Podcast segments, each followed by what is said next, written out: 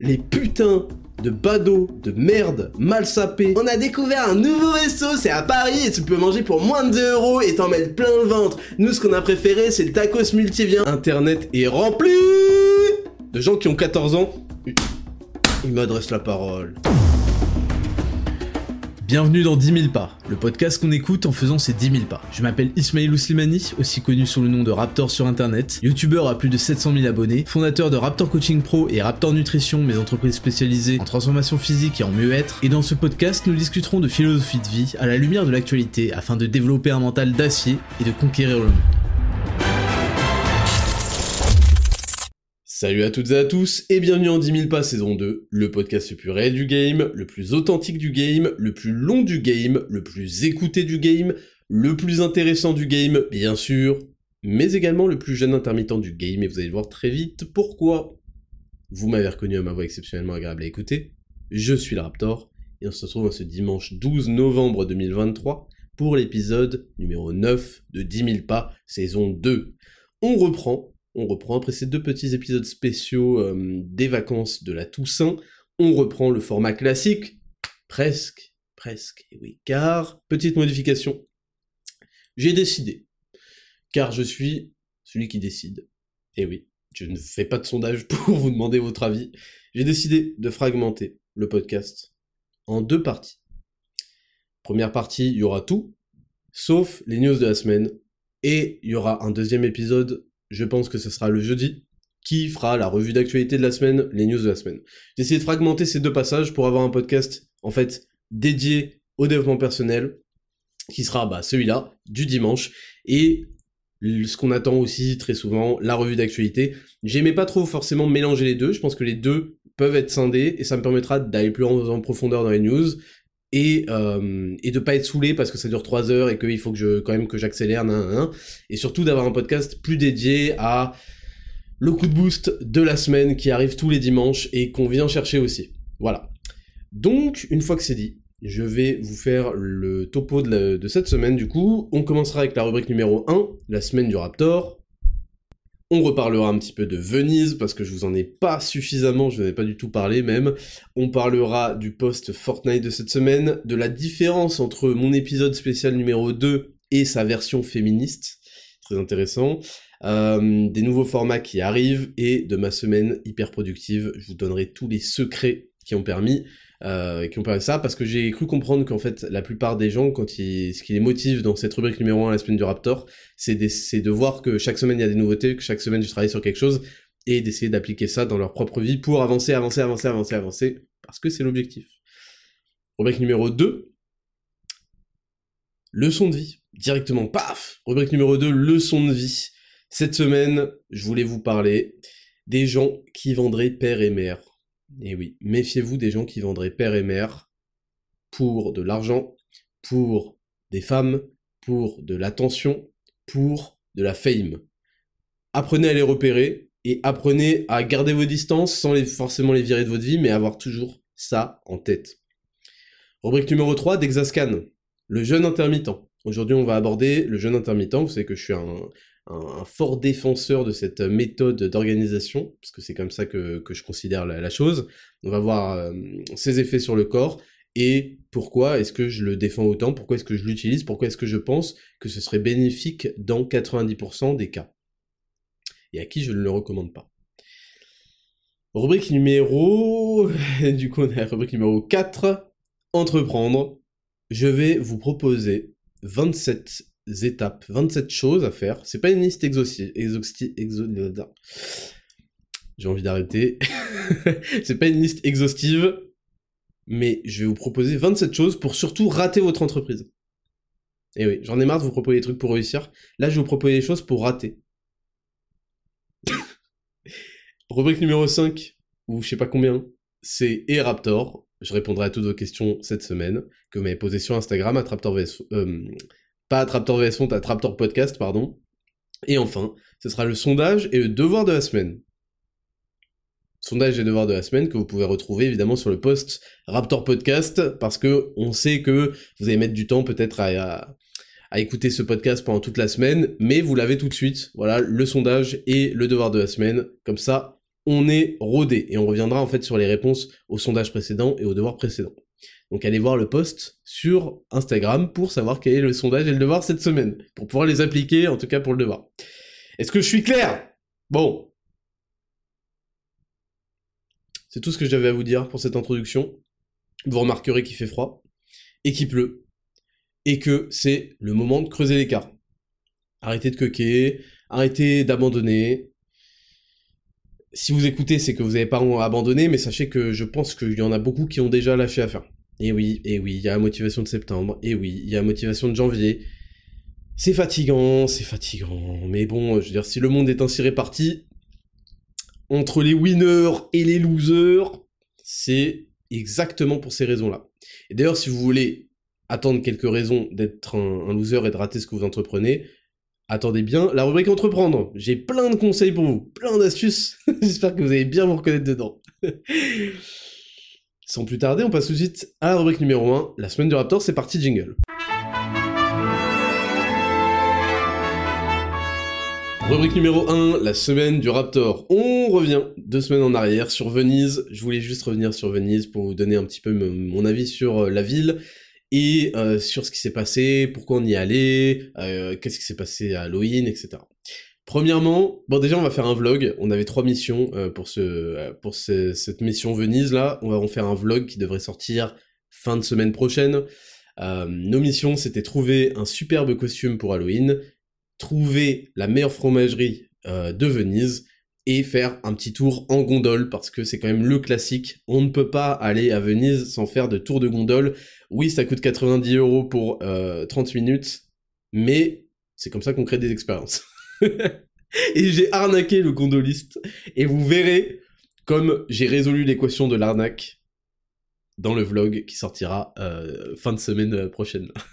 j'ai honte de ça, mais j'ai gardé les footage, j'ai gardé les, euh, vidéos euh, concernant cette arnaque du gondoliste.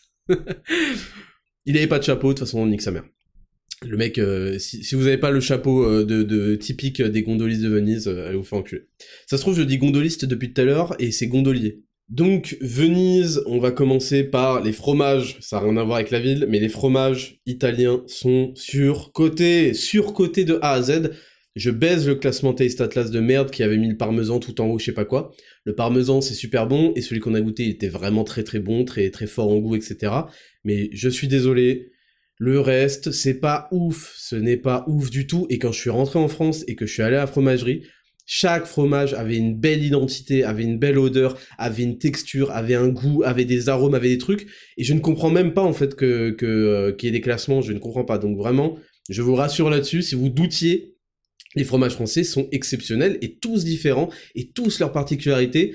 Et de ce que j'ai goûté, on est parti dans la meilleure fromagerie, c'est le chef, parce qu'on a fait venir un chef, je vous le dirai après, c'est le chef qui me l'a recommandé, il m'a dit voilà, il y a tel, tel, tel qui est pas mal, mais celle-là c'est vraiment le plus haut de gamme, nanana. On y est allé, et de ce que j'ai pris, c'était bon, mais ça manquait de, de parfum, ça manquait d'identité et tout. Et il faut dire que les fromages français, ils en ont tous une. Vous allez prendre euh, un Munster, il va avoir cet arôme particulier, un maroilles pareil, euh, un morbier, euh, n'en parlons pas, un beaufort, je sais pas quoi, je sais pas quoi. C'est inimitable, et donc je tiens à crever l'abcès frauduleux de, des fromages italiens. Ça dégage. Autre chose sur lesquels je suis obligé de faire ces rappels. Je suis désolé, mais pour moi, la gastronomie, c'est grave important. La nourriture, c'est grave important. Et la plupart des lieux où je voyage, c'est vraiment un... Et quand je m'imagine vivre quelque part, je m'imagine toujours où est-ce que je vais pouvoir aller manger, où est-ce que je vais pouvoir faire mes courses classiques de tous les jours, dans des beaux endroits, pour avoir de la belle bouffe, en fait. Et c'est vraiment un critère super important pour moi. Il y a des trucs éliminatoires. Et là où en fait la France a pulvérisé le game, c'est pour ça que je comprends pas en fait. Je comprends pas les, classements, les comparaisons. Le sucre, les pâtisseries, les desserts, c'est inadmissible. Je vais répéter ce que j'ai déjà dit à propos de plein d'autres pays. C'est inadmissible qu'il n'y ait pas un mec qui se soit dit bon bah je vais voir tout ce que la France fait, je vais copier, c'est bon, copie, copie, fais pareil, fais pareil, gros. Euh, copie la, la, cuisson, copie la recette, fais exactement pareil. Ne, ne continue surtout pas tes spécialités. D'accord? Tu, Toutes tes spécialités, tu, tu mets un frein dessus, voilà, et tu les fais version française. Tu vois, par exemple, le tiramisu, tu le fais comme les Français font. oui, c'est la spécialité, ta gueule. je sais pas, le, le, le, cannoli là, ils ont un délire, les, les Italiens, ça s'appelle le cannoli tu le raffines, tu refais un truc propre. tu fais pas un truc bourré de sucre euh, euh, de, du, Maghreb en fait. L'Italie, est-ce que l'Italie peut euh, accepter la, frontière de la Méditerranée et arrêter de copier le Maghreb sur ses pâtisseries, oui ou non? Parce qu'en fait, je suis pas venu pour prendre des énormes pics glycémiques dans des repas pas bons. Donc tout ce qui est pâtisserie, vous arrêtez les Italiens, vous arrêtez. Vous faites, euh, je sais pas, des sessions diplomatiques, vous allez voir l'ambassadeur de France, tout ça, et vous faites des partenariats. Vous faites des partenariats avec des pâtisseries françaises. Ce n'est pas possible. Pourquoi est-ce que j'ai pas pu acheter un seul croissant en Italie? Qu'est-ce qui est compliqué dans le fait de faire un croissant? C'est quoi? C'est un moment, va falloir mettre un truc au four? C'est comme les... Comme... C'est comme les mecs sur Instagram qui me demandent la recette pour mes œufs euh, durs. Est-ce que un moment moi, moi, quand je vous fais un truc de recette, j'essaie de faire un vrai truc, mais à chaque fois, vous me demandez des recettes éclatées, et je me dis, putain, mais en fait, ils veulent des recettes pourries. Ouais, tu peux me donner une recette, euh, là, t'as mis de, l'eau et du lait, euh, tu peux me donner une recette Bah, j'ai mis de l'eau et du lait, et puis j'ai mis de la whey, quoi. Ça fait une recette de zinzin, hein Et là, on m'a demandé la recette pour les œufs mollets. C'est-à-dire que tu peux taper sur Google œufs mollets, et savoir que tu les sors au bout de 7 ou 8 minutes, et c'est pas une recette en fait. franchement, vous m'en rendez ouf. Bref, donc il faut absolument que les Italiens arrêtent avec les pâtisseries. Ils arrêtent définitivement. Définitivement. Je veux plus jamais voir un Italien faire un truc sucré qui est pas copier-coller de la France.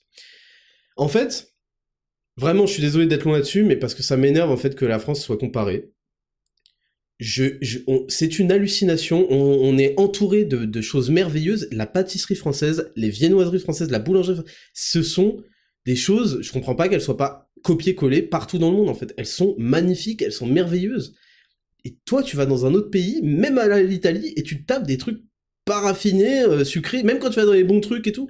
C'est pas fou, c'est pas fou, c'est pas fou. Bon, bref, je vais pas en faire euh, tout un poste, mais voilà, pour dire que les fromages français euh, rachètent un milliard de fois l'Italie. Maintenant, pour parler de Venise, je suis déjà allé à Rome, je suis déjà allé à Florence, je suis déjà allé à Venise. C'est tout pour l'instant. Euh, toutes les trois, ce sont des villes merveilleuses que je recommande absolument, absolument. D'ailleurs, j'ai jamais fait Madrid, j'ai jamais fait Lisbonne non plus, et il paraît que c'est quand même des très belles villes, mais je sais pas, l'Italie m'a toujours plus parlé désolé pour l'Espagne et le Portugal. Euh, et vraiment, je recommande ces trois villes et elles sont pas comparables. Elles ne sont pas comparables. Rome, c'est vraiment c'est la capitale. Il y a le Colisée, il y a bon, il y a le Vatican avec 50 euh, milliards de kilomètres de queue pour euh, aller. donc j'y irai jamais, sauf si je peux payer un pass pour être VIP. Il y a plein de choses qui, qui qui sont bah qui sont ancrées dans l'histoire antique antique de l'Italie. C'est magnifique c'est calme. Moi, c'est ce que j'ai halluciné. Euh, je sais pas si vous vous souvenez, mais on avait eu le droit de faire un tour dans une Fiat, je crois, une Fiat. Euh, je suis pas expert en voiture, mais les gens qui connaissent le Fiat 200 ou je sais pas quoi, enfin une voiture typique italienne comme la deux chevaux française, quoi. Et euh, on avait fait le tour de Rome et c'était vraiment très beau et j'avais halluciné qu'il y avait vite des coins très calmes. Parce que moi, vous savez, j'habite à Paris. Il n'y a pas de coin très calme à Paris, ça n'existe pas. C'est toujours toujours du bruit, toujours des gens, toujours des trucs. Et à Rome, il y avait des coins très beaux, très calmes, c'était hallucinant. Alors je me suis dit peut-être que c'est parce qu'on a visité en pleine journée, je crois que c'était autour de 11h par là, et que peut-être que les gens, bah, ils étaient au travail. Autant de gens, il y a si peu de chômeurs à Rome, ça m'a choqué. On était en, en plein octobre, je crois, quand on a été allé, il y a, il y a 5 ans, je crois, ou 4. Donc Rome, c'est vraiment magnifique. Et je, vous dis ça pour pas parce que je peux, on peut pas comparer les villes, on peut pas faire un top 3 selon moi. Florence, c'est euh, Florence et Venise, on est plus dans des périodes historiques plus proches. Peut-être que, que je dis que de la merde, hein. il y a évidemment des vestiges euh, antiques, mais en, en termes d'architecture, etc., toutes les cathédrales. Et Florence, c'est grandiose, c'est grandiose au sens vraiment, tout est très haut, il y a des bâtiments très hauts, il y a des cathédrales très hautes, c'est ouvert, c'est piéton, euh, c'est, on est allé dans une super période de l'année, donc je recommande évidemment aussi. Et puis pour reparler de Venise, Venise, ça sonne vraiment comme un havre de paix.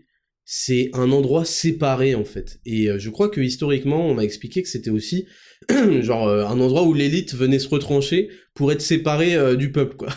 et, et on ressent ça en fait. C'est un endroit à part. C'est notre planète Venise on est entouré d'eau pour traverser, c'est particulier. toutes les rues sont sont comment sont assez assez étroites, sauf quand on est sur des grandes places, et sont euh, biscornues, sont pas, mais c'est particulier et c'est et c'est tellement italien en fait. Et il y a vraiment une ambiance tranquille, apaisée, euh, loin de tout problème en fait. On est là, euh, c'est vraiment une ambiance particulière qui est très appréciable, qui est très agréable, mais je vais dire, il y a un mais, c'est que je trouve qu'il n'y a pas assez du coup de lumière, là où Florence c'était baigné de luminosité, là il n'y a pas assez de lumière justement parce que toutes les rues sont biscornues, c'est dur d'avoir du soleil quand on a un, appart. Alors nous on était dans un ancien palais, euh, et il y avait qu'une seule pièce qui réellement été baignée de lumière et tout le reste même là était, euh, était euh, assez sombre. Donc c'est le petit euh, reproche que je dirais à Venise. Et puis il y a forcément il y a de l'humidité, mais c'est lié euh, au fait qu'on soit euh, submergé par par les, les flots. Et c'est super intéressant à Venise parce que alors quand on y était, au fur et à mesure des journées, la, visiblement la marée commençait à monter. Et je crois qu'il s'appelle Lago Alta, un truc du genre. Et en fait, quand il y a trop d'eau, ça vient d'en dessous. c'est bizarre, mais on commence à flotter d'en dessous.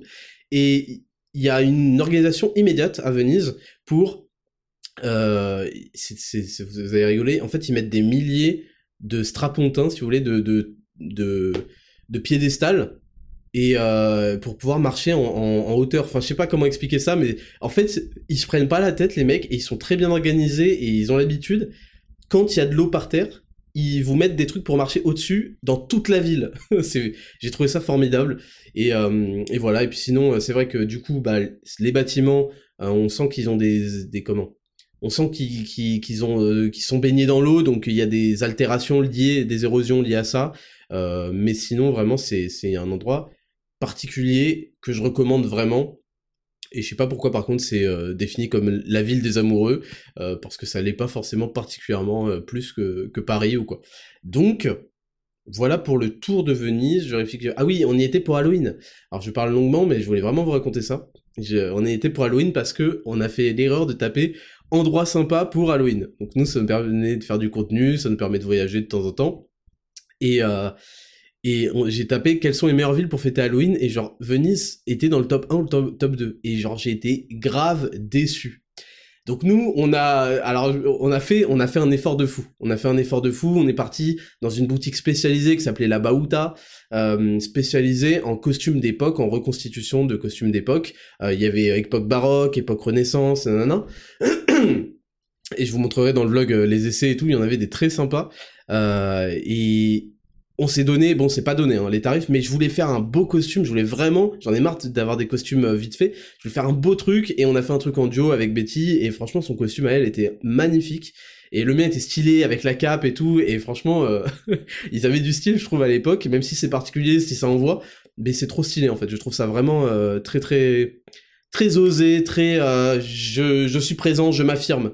Vous savez, c'est pas t-shirt, jean et basket. C'est, on est là pour s'affirmer, pour prendre de la place quand on en a le statut. Très intéressant. Et, euh, et donc bon, ça a coûté, euh, ça a coûté une blinde, surtout que c'était de la location, hein, c'était pour 24 heures. Et je le regrette pas du tout. Et puis on a pris des masques. Euh, les masques, par contre, c'était à l'achat et c'était pas si cher que ça, mais on a pris des beaux masques qui nous allaient bien. bref, et en fait, on fait le dîner, parce que euh, le dîner d'Halloween, on a voulu le faire à la maison, avec, on a fait venir un chef, parce qu'on avait aussi des invités, et, euh, c'était, c'est une expérience de vie incroyable d'avoir un chef qui vient. C'est même pas plus cher que d'aller euh, dans des, dans des beaux restos, et par personne. Et il vient, et il t'explique chaque plat, et laisse béton, je crois, il y avait deux entrées, deux plats numéro un, deux plats numéro deux, deux desserts, et il t'explique chaque plat, et avant de te le servir, ça va vite, t'es chez toi. En fait, c'est vraiment une expérience extraordinaire. C'était la première fois que je faisais ça. Donc euh, voilà, je recommande MDR. Mais euh, c'était une très belle soirée. Et après, on s'est dit, bah, on va aller dehors. On va aller dehors, il y aura sûrement plein de gens, euh, peut-être qui marchent, qui sont déguisés ou quoi. Et en fait, sachez que moi, j'étais dehors à peu près de, de 16h30 à, à 18h30. Et ensuite, je suis retourné dehors à partir de 22h, on va dire. Et ben, sachez que euh, il y avait rien, rien de chez rien. J'ai été grave déçu parce qu'en fait Venise est peuplée de touristes. Je pense que c'est pour ça. Les touristes s'en battent les couilles en fait. Ils s'en battent les couilles. Euh, S'ils sont pas chez eux, c'est qu'ils vont pas faire Halloween. Et j'ai trouvé ça tellement dommage. Putain, je me suis dit mais c'est tellement dommage. Juste qu'est-ce que ça coûte d'aller acheter un petit masque, euh, type euh, le carnaval vénitien, là, euh, à 10, 20, 20 euros, surtout que tu, l'emportes chez toi. Qu'est-ce que ça coûte juste pour mettre l'ambiance, si tout le monde en avait un truc, pour juste pour la soirée, tu vois, juste pour la, les débuts de soirée d'Halloween, je sais pas quoi. Et je voyais des putains de badauds, je suis désolé, mais qui sont là et qui servent à putain de rien. Ils m'ont dégoûté. Et il y en avait, hein. Il y avait certains, il y a même des gens qui ont fait Halloween et qui sonnaient à notre porte pendant, pendant qu'on mangeait d'ailleurs. Mais ça représente quoi? 1% Et en fait, la plupart des gens, ils avaient même pas, je sais pas, un petit maquillage, des petites oreilles de chat, rien du tout. Et donc, j'ai pas compris pourquoi Google nous a dit que Venise c'était the place to be pour Halloween. Et surtout, j'ai vu des gens qui en avaient rien à foutre et ça m'a, franchement, ça m'a mis le bad. Hein. Je me suis dit, mais attends, c'est, vraiment, euh, c'est vraiment chelou. Et donc, on est ressorti euh, costumé personne n'était costumé. Et aussi, et ça, alors vous allez dire, ouais, t'es un rageux Raptor et tout. Mais ça, ça m'a choqué. Parce qu'on a des vidéos de ça. Les gens, on avait quand même des costumes originaux, particulièrement bien réalisés et représentatifs de Venise. Donc quand on vient voir Venise et qu'on a des représentations de Venise euh, à la Renaissance, on regarde, le minimum c'est de regarder, d'observer. Je vous promets, et je dis pas ça parce que je suis une pute à attention qui va absolument attirer l'attention et faire l'intéressant dehors, pas du tout, ça me met même mal à l'aise. Mais je vous promets que les gens faisaient l'effort de surtout pas regarder. les putains de badauds, de merde, mal sapés, qui sont venus euh, et qui servent à rien là, et qui sont partis manger des cannolis à 3,50€ fourrés à la pistache, même pas bon, et qui ont eu leur expérience de Venise, c'est ça le clochard là. c'est ça le badaud de merde, et c'est pour ça que je leur pardonnerai pas en fait. C'est parce qu'ils ont aucune en fait, dans leur esprit, ils, savent pas ce qu'il y a de la valeur. Vous comprenez? C'est pour ça que c'est vraiment des sales putains de badauds de merde. c'est que leur esprit n'est même pas structuré, n'a pas de hiérarchie, ils savent pas ce qui est beau, ils n'ont pas de standard, ils, n'ont même pas de d'échelle, ils savent pas ce qui est beau, ce qui est intéressant, ce qui est truc. Ils vivent leur vie avec la même intensité. Tout a le même goût, la même saveur. Le bande de sales putains de badauds de merde. Raptor, sale rageux. Tu rages parce qu'ils ont pas regardé ton costume de merde. Hein. Ouais, je rage et c'est des sales merdes. et ils ont la vie qu'ils méritent, ces sales putains de badauds. Et en fait, ça m'a choqué. Je passais, et même pas ils s'intéressaient, même pas ils se disaient, ah, euh, waouh. Par exemple, aux États-Unis, même s'ils sont tous hypocrites et faux ils auraient fait, wow, amazing et tout, where did you find it, man, et tout. Là, il y avait des gens qui ne regardaient pas ils regardaient tout droit. Vraiment, ils avaient décrété qu'ils allaient pas me donner d'attention. Et je m'en fous de leur attention, c'est pas ça. C'est là, je vous dis pas, putain, ils vont pas regarder, je paye d'attention. Je vous décris quelque chose de plus profond, c'est-à-dire vraiment une personnalité qui ne sait pas observer, qui ne sait pas euh, euh, avoir des saveurs, avoir des tonalités différentes, avoir un spectre, avoir une palette de couleurs, de choses.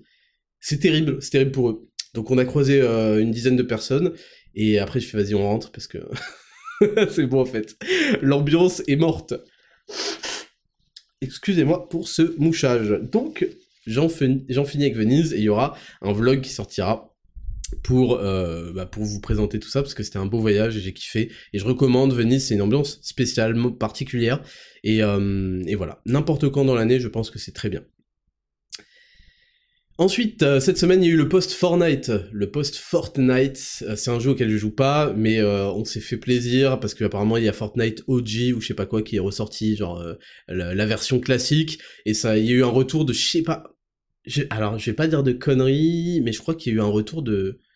Non, je vais pas. Faut pas que je dise de conneries, mais genre des facilement des dizaines de millions, peut-être centaines, mais j'ai pas envie de dire de merde. C'est, je crois qu'il y a eu 50 millions de joueurs. Le, c'est un truc du genre. C'est énorme. C'est énorme.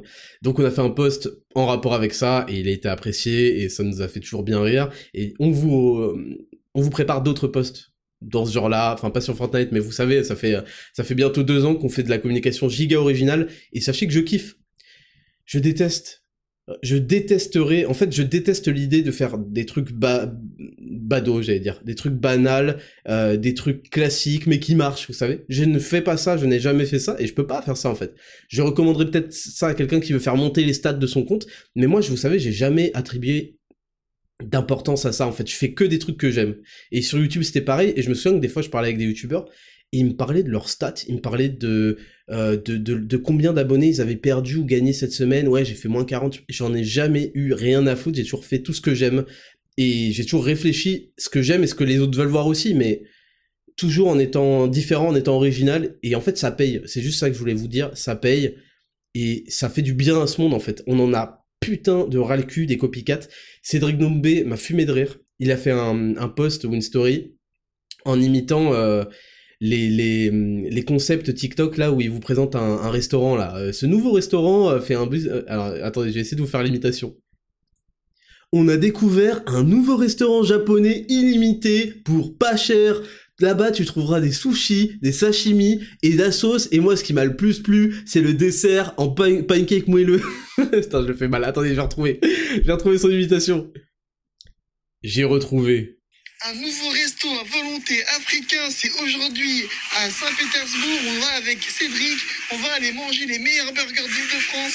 Viens avec moi aujourd'hui avec la sauce mayonnaise et sa sauce steak frites. Il a tout mis dans la sauce, les frites, pas trop de sel. On a vu aussi avec Khadija qui fait des superbes semaines. Ça me fait rire parce que en fait, les gens n'ont aucune honte. Aucune, rien. Aucune, zéro. Zéro, zéro connaissent pas. Ils connaissent pas l'humilité, la honte, l'humiliation. Rien. Ils voient un truc qui marche. Paf Je copie, je fais pareil, le même ton, le même montage, tout Tout, tout, tout Tout ce qui marche, je...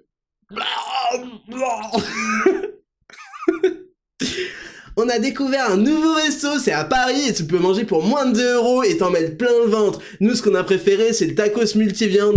Fils de pute. Et les gens, ils regardent, hein, parce que j'ai un secret pour vous. Les gens sont des fils de pute. Et surtout, j'ai un deuxième secret pour vous. Internet est rempli de gens qui ont 14 ans. Ils m'adressent la parole. Ils m'adressent la parole sur Twitter. Ouais, Raptor, euh, je sais pas quoi, je sais pas quoi, de toute façon, c'est un incel. Parce que quand je réalise que des enfants de 12 ans 12 ans et demi Ils me parlent, ils me donnent des conseils de vie Ah ouais, Raptor, l'INSEE, le truc... Wouh Pire encore quand c'est des, des losers finis, hein. Des losers finis. Pyjama, The Event, qui est son habit pour sortir.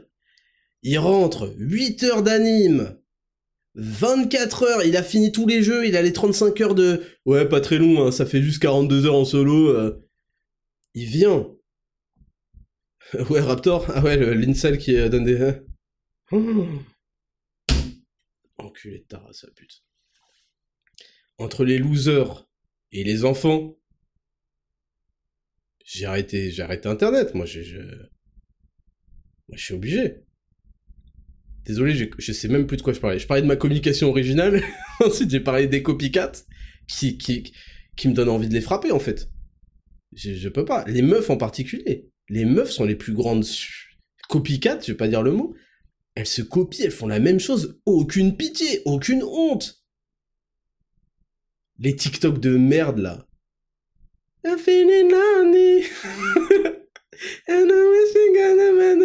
Ouais, où elle parle pas, et tu sais, il y a des textes qui apparaissent avec la musique. Sale pute. Il y a des hommes qui font ça, hein. Il y a des hommes qui font pareil. Elle, est là à bouger, et a les textes qui apparaissent avec la musique. Tu sais, des fois, elle te les pointe du doigt. Mais, mais, qu'est-ce que, déjà, qu'est-ce que tu, qu'est-ce que tu vas apprendre à qui, toi, espèce d'abruti? Qui c'est? Tu vas apprendre quoi? À faire de la pub pour trois, trois routines savon euh, le même jour de 15 marques différentes? Qu'est-ce que, qu'est-ce qu'il y a? T'as mis dans ton emploi du temps qu'il faut promener les chiens, c'est ça? C'était une business euh, woman? Putain de merde.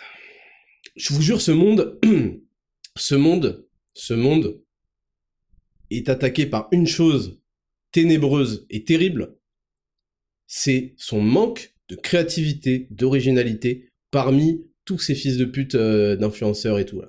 C'est terrible.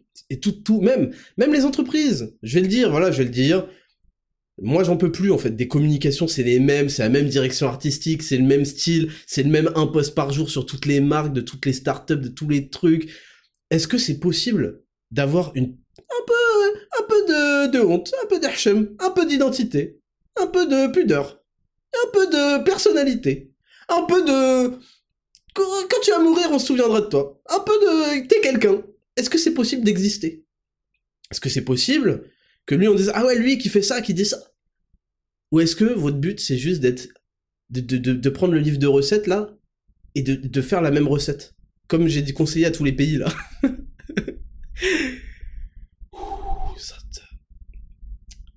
je prends une gorgée parce que là je me suis énervé. Je suis énervé pour rien. On rencontre Khadija qui nous fait des super camemberts. non, non, Khadija, tu fais pas des super camemberts, arrête. Arrête. Arrête, arrête. Tu fais de la slabia, elle est pas très bonne, elle plaît aux diabétiques, mais euh, camembert, non. Bon, sinon, euh, je vais finir cette rubrique. On a rencontré Grégoire qui a un super sushi à volonté.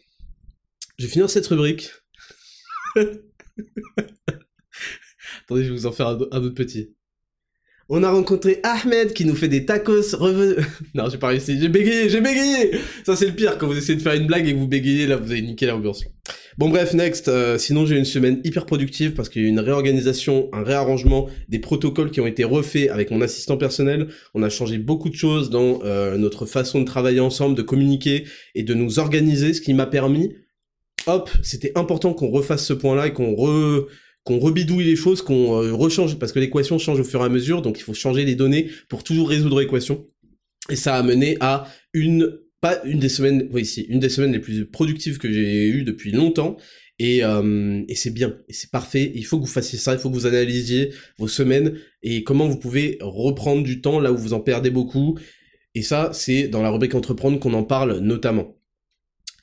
Voilà, il y a des nouveaux, du coup, il y a des nouveaux formats qui arrivent. J'ai travaillé à l'écriture de scripts, de nouveaux, nouvelles choses. J'ai commencé l'enregistrement de certaines. Il y a une série qui s'appellera 3. Troy, comme la guerre de Troie, comme Achille. Ce sera une série Raptor Crouching. C'est bon, je, je sais pas ce qui m'arrive ce matin. Ce sera une série Raptor Coaching Pro. Et il y aura une série aussi Raptor Nutrition qui va s'appeler euh, qui va s'appeler, euh, je crois que ça va s'appeler les compléments de Chad. On n'a pas encore de nom final, mais en gros ça vous présentera. J'ai repris un, concept euh, qui, qui était développé par un youtubeur qui s'appelle Hamza. Et qui à chaque fois il présente Jeffrey et Adonis. Et genre Jeffrey c'est le mec classique qui fait mal les choses parce qu'il les fait comme euh, tous les autres. Et il est dans sa spirale de euh, de, de, de se lever de regarder les notifications euh, de de pas faire de trucs de développement personnel bla et Adonis c'est genre le Vigachad qui fait tout ce qu'il faut bien et tout. Et j'ai trouvé ce concept incroyablement cool. Et on va le reprendre on va le reprendre sans faire le copycat hein, n'est-ce pas? On va le reprendre et le mettre à sauce Raptor en créant Kevin d'un côté, j'ai trouvé ce prénom, c'est celui qui au début c'était Titouan mais j'aime pas, ça fait trop victime et tout. Non, Kevin, je trouve que c'est le prénom le plus commun, usuel du mec lambda et Mars. Mars qui est l'être qui fait tout bien parce qu'il a, compris les bases de la vie et c'est le giga Chad. Voilà, donc c'est fini pour cette rubrique numéro 1 qui a duré plus longtemps que prévu. On passe à la numéro 2, leçon de vie. C'est parti, jingle. Rubrique numéro 2, leçon de vie. Cette semaine, je voulais vous parler des gens qui vendraient père et mère et à quel point il faut s'en méfier. Faut que vous sachiez quelque chose. Il y a certaines personnes qui, en général, n'arrivent pas très loin parce que ça demande beaucoup de discipline de freiner ses obsessions et de même ne pas les nourrir. Et ça demande même, je vais aller plus loin, beaucoup de spiritualité pour relativiser sur ce monde et sur ce qu'on nos réels purposes, nos réels objectifs dans cette vie. Et le problème, c'est que vous allez rencontrer beaucoup de gens, et peut-être que actuellement vous en faites même partie sans vous en rendre compte, qui eux-mêmes, sans s'en rendre compte, vont nourrir une obsession pour quatre choses très dangereuses. Je vous parle vraiment de vices, de péchés capitaux, de quatre choses très dangereuses. Les femmes, donc la sexualité, l'argent, l'attention et la fame. L'attention et la fame, je les dissocie et je vais vous expliquer pourquoi. D'abord, je vais essayer de développer là-dessus. Il y a des gens, pour les femmes, pas forcément parce qu'ils en ont pas beaucoup. Alors, quand des personnes n'ont très très peu d'accès aux femmes, ils sont dangereux. Je vous le dis tout de suite, c'est des gens euh, qu'il faut garder à l'œil parce que si jamais parfois en fait c'est en fait voilà je vais pardon de, de, de, pas trouver mes mots mais les gens qui vont modifier leur comportement vis-à-vis de l'argent, vis-à-vis des femmes, vis-à-vis des, de, la, de l'attention ou de la fame, soyez-en très méfiants. Ça veut pas dire virez-les de vos vies, mais soyez-en méfiants, gardez ça à l'œil. Et aussi, comprenez que c'est des leviers potentiels pour euh, les faire euh, négocier, quoi. Pour les négocier avec eux, c'est des choses dont, quand vous entrez en diplomatie, euh, c'est des leviers que vous pouvez actionner parce qu'en fait, ils sont complètement manipulables et manipulés par ça parce qu'ils ont fait aucun effort pour s'en dissocier spirituellement. Et je vous dis ça donc dans cette leçon de vie pour pas que vous soyez comme ça, parce que du coup vous allez devenir manipulable, mais surtout parce que vous allez honnêtement, vous n'allez pas aller très loin. Vous n'allez pas aller trop loin parce que la vie n'est faite que de distractions de ces ordres-là. Les femmes, l'argent, euh, l'attention et la fame. Il faut faire très attention à, à contrôler nos envies d'avoir plus de ces choses-là. Donc il y a les gens qui vont en fait qui vont changer leur comportement en présence de femmes ou qui vont vous qui pourraient vous laisser de côté pour aller à un rendez-vous avec une meuf, qui pourront en soirée ou dans des événements publics d'un coup euh, écarter tout le monde pour eux euh, attirer l'attention auprès des femmes qui pourraient vous mettre des plans parce que etc etc vous voyez très bien vous en avez sûrement déjà connu ne soyez pas cette personne et faites-y attention le deuxième type de personnes c'est ceux qui font ça pour l'argent ça c'est extrêmement répandu en particulier dans le milieu d'internet des influenceurs extrêmement répandu, très très très sale. Je trouve ça très très sale. en général, ils sont obsédés par l'argent, ils en ont pas. Beaucoup. Et ils pensent qu'ils en ont, mais en fait, c'est des clochards. Et euh, ces gens-là, en fait, euh, pour de l'argent, euh, moi, je vais vous reprendre l'exemple de NordVPN, en fait, tout simplement. NordVPN m'a permis de cibler, de quadriller qui, avec qui, genre, je ne me rapprocherai jamais de trop près, et, avec qui, en fait, tout, tout revient aussi à une histoire de loyauté. Hein. Je vous ai déjà dit à quel point la loyauté était l'élément le central dans vos vies par rapport à qui vous fréquentez et avec qui vous mettez en couple, etc. Et NordVPN, je me souviens que, après ce qu'il m'avait fait, il y avait un mec, je vais pas le citer, un youtubeur, qui m'avait DM pour me dire Ouais, euh, ils m'ont proposé une pub, euh, en même temps ils payent bien donc je vais pas la refuser, mais euh, sache que c'est des merdes. Alors le mec, je le connais ni d'Adam ni d'Eve, c'est pas mon pote, donc il va pas me jurer fidélité ni rien. Mais, par rapport à tous ces principes, il est prêt à les nier parce qu'il paye bien. de l'argent qu'il va dépenser dans les choses inutiles au passage. Et ça, je vous dis vraiment, faites attention. Il y a des gens qui vendraient père et mère pour de l'argent. Et souvent, c'est ceux qui en ont pas souvent c'est ceux qui en ont pas. Je suis désolé de dire, mais plus les gens ont de l'argent, c'est ce qui est normal. Hein, euh, plus ils, ça va, ils sont détendus là-dessus, ils comprennent que euh, ils sont pas à ça près, etc., etc. Et en fait, ils placent aussi parfois leur dignité euh, à bien avant. Et je vous le dis, il y en a plein. Et si vous voulez, si vous voulez, on peut faire des sondages de la semaine, on peut faire, ouais, est-ce que vous ferez ça pour de l'argent? Ouais, non, t'es un ouf, t'es un ouf, t'es un ouf. Vous, tout le monde est parfait. Mais dans la réalité des choses, il y a des gens pour 10 000 euros, ils feraient beaucoup de choses. Beaucoup de choses. Et ça, c'est extrêmement dangereux. C'est extrêmement dangereux parce que, à la fois, je vous dis, il y a ce côté euh, obsession pour un truc, mais il y a aussi le côté raccourci. Attention aux gens qui voudraient prendre des raccourcis. Parce que quand on prend un raccourci dans Mario Kart, là, il nous faut un champignon, euh, on arrive, on dégage tout le monde, on prend le... Les gens qui veulent, qui cherchent des trucs pour aller vite, pour prendre des raccourcis, ils vont pousser tout le monde, c'est des horreurs à vivre. Donc attention à ces gens-là. Euh, moi, euh, je vous dis, l'argent, c'est un truc, mais qui me dégoûte. Mais je l'ai observé chez tellement de gens. J'ai vu des gens pour 20 euros. Hein. Pour 20 euros, ils étaient prêts, à, ils se faisaient acheter leur temps, leur truc pour 20 euros. Euh, il y a des gens pour des, sommes plus grandes, hein, mais j'ai vu que ça. Il y a que ça qui m'a dégoûté chez beaucoup de gens de ce milieu-là. Hein beaucoup d'influenceurs en général, et putain, qu'est-ce que c'est répugnant. Et, je vous dis, ces gens-là, ils gagnent jamais énormément parce qu'en fait, ils sont trop obsédés, trop rats, trop gagnent petit. Et c'est vraiment, faites attention à ces gens-là parce qu'ils vous trahiront. Ils vous trahiront, ou en tout cas, ils vous considéreront pas euh, à, à votre juste valeur parce que vous allez prendre une priorité numéro 2 derrière l'argent, derrière les femmes. L'attention, il y a des gens, bah ça, ça a concerné plus, euh, plus les gens en soirée. Vous allez voir qu'ils vont, ils vont faire, ils vont faire les intéressants, ils vont faire du bruit, ils vont se comporter différemment pour attirer l'attention, pour se faire remarquer. Euh, c'est souvent le cas en public, etc. Ils vont mal vous parler parfois. Ça, faites très attention à ces gens-là parce que ils sont du coup extrêmement manipulables. quand ta personnalité, ta façon de considérer tes potes, ta famille, etc. change quand tu veux attirer l'attention, etc., t'es un danger public en fait. Et ça, je vous dis pas de couper court, je dis juste observez ça et sachez reconnaître ça. Soyez sensible. Voilà, développez une sensibilité à reconnaître ces choses-là, ça va vous servir énormément dans votre vie, là, ce que je vous dis. C'est pas juste, euh, ouais, bah c'est évident ce que tu me dis. Je vous, je vous le jure que tout le monde n'a pas cette sensibilité-là.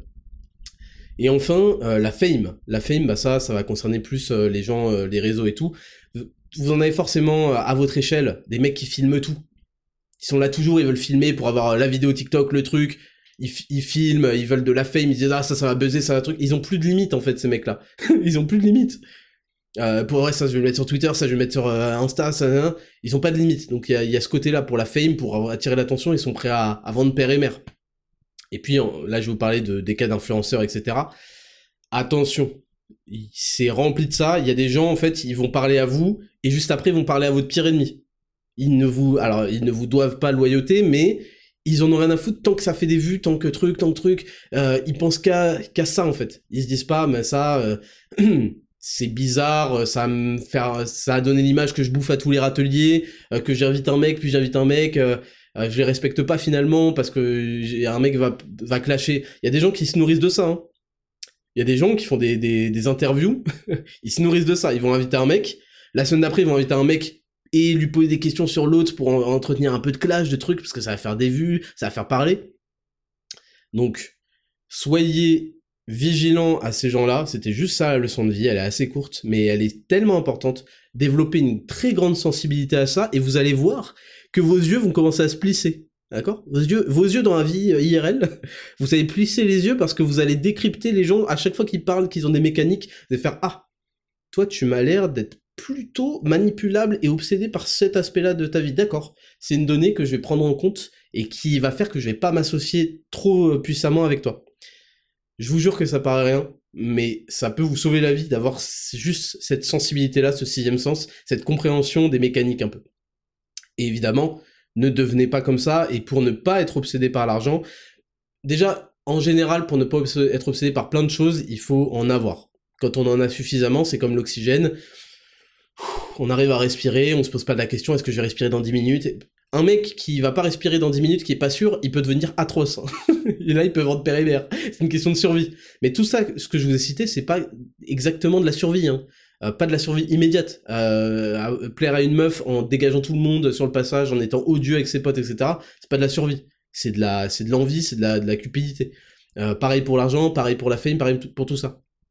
Donc, ne devenez pas quelqu'un comme ça. Et pour vous détacher de ces choses-là, oui, il faut commencer à en avoir à un certain niveau, mais il faut surtout vous dire que euh, plus vous serez obsédé par un truc, plus vous serez manipulable par cette chose, et en fait, moins vous en aurez en réalité.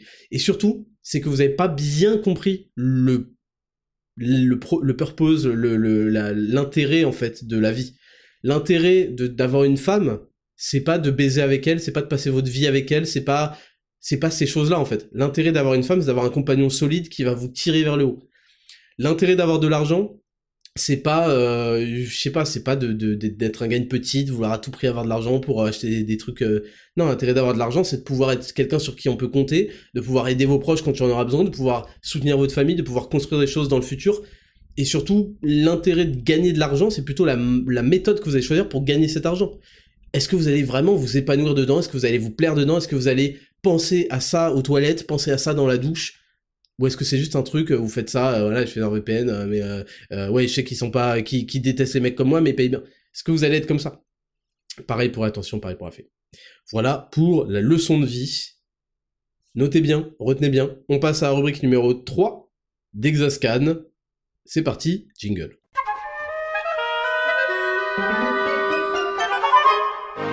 Rubrique numéro 3 et votre rubrique préférée, c'est le Dexascan. Cette semaine, c'est le Dexascan sur le jeûne intermittent. Depuis le temps que j'en parle, depuis le temps que je vous dis que c'est vraiment un outil qui a changé ma vie et qui m'a fait atteindre plein plein plein de choses que j'avais jamais atteintes avant. Évidemment, c'est entré dans un cadre global de développement euh, personnel, mais le jeûne intermittent, pour moi, c'est un des fondamentaux aujourd'hui. Et c'est pour ça que j'ai décidé de vous le présenter plus spécifiquement plus euh, en profondeur pour que vous compreniez ses intérêts d'un point de vue physiologique, santé, cognition, etc. démystifier certaines idées reçues qu'on pourrait avoir dessus, euh, ou certaines, euh, ou certaines, comment, certaines croyances, qu'elles soient positives ou négatives, et vous expliquer pourquoi moi je le recommande à fond, pourquoi j'y vois des points stratégiques bien plus que pour ses effets réels.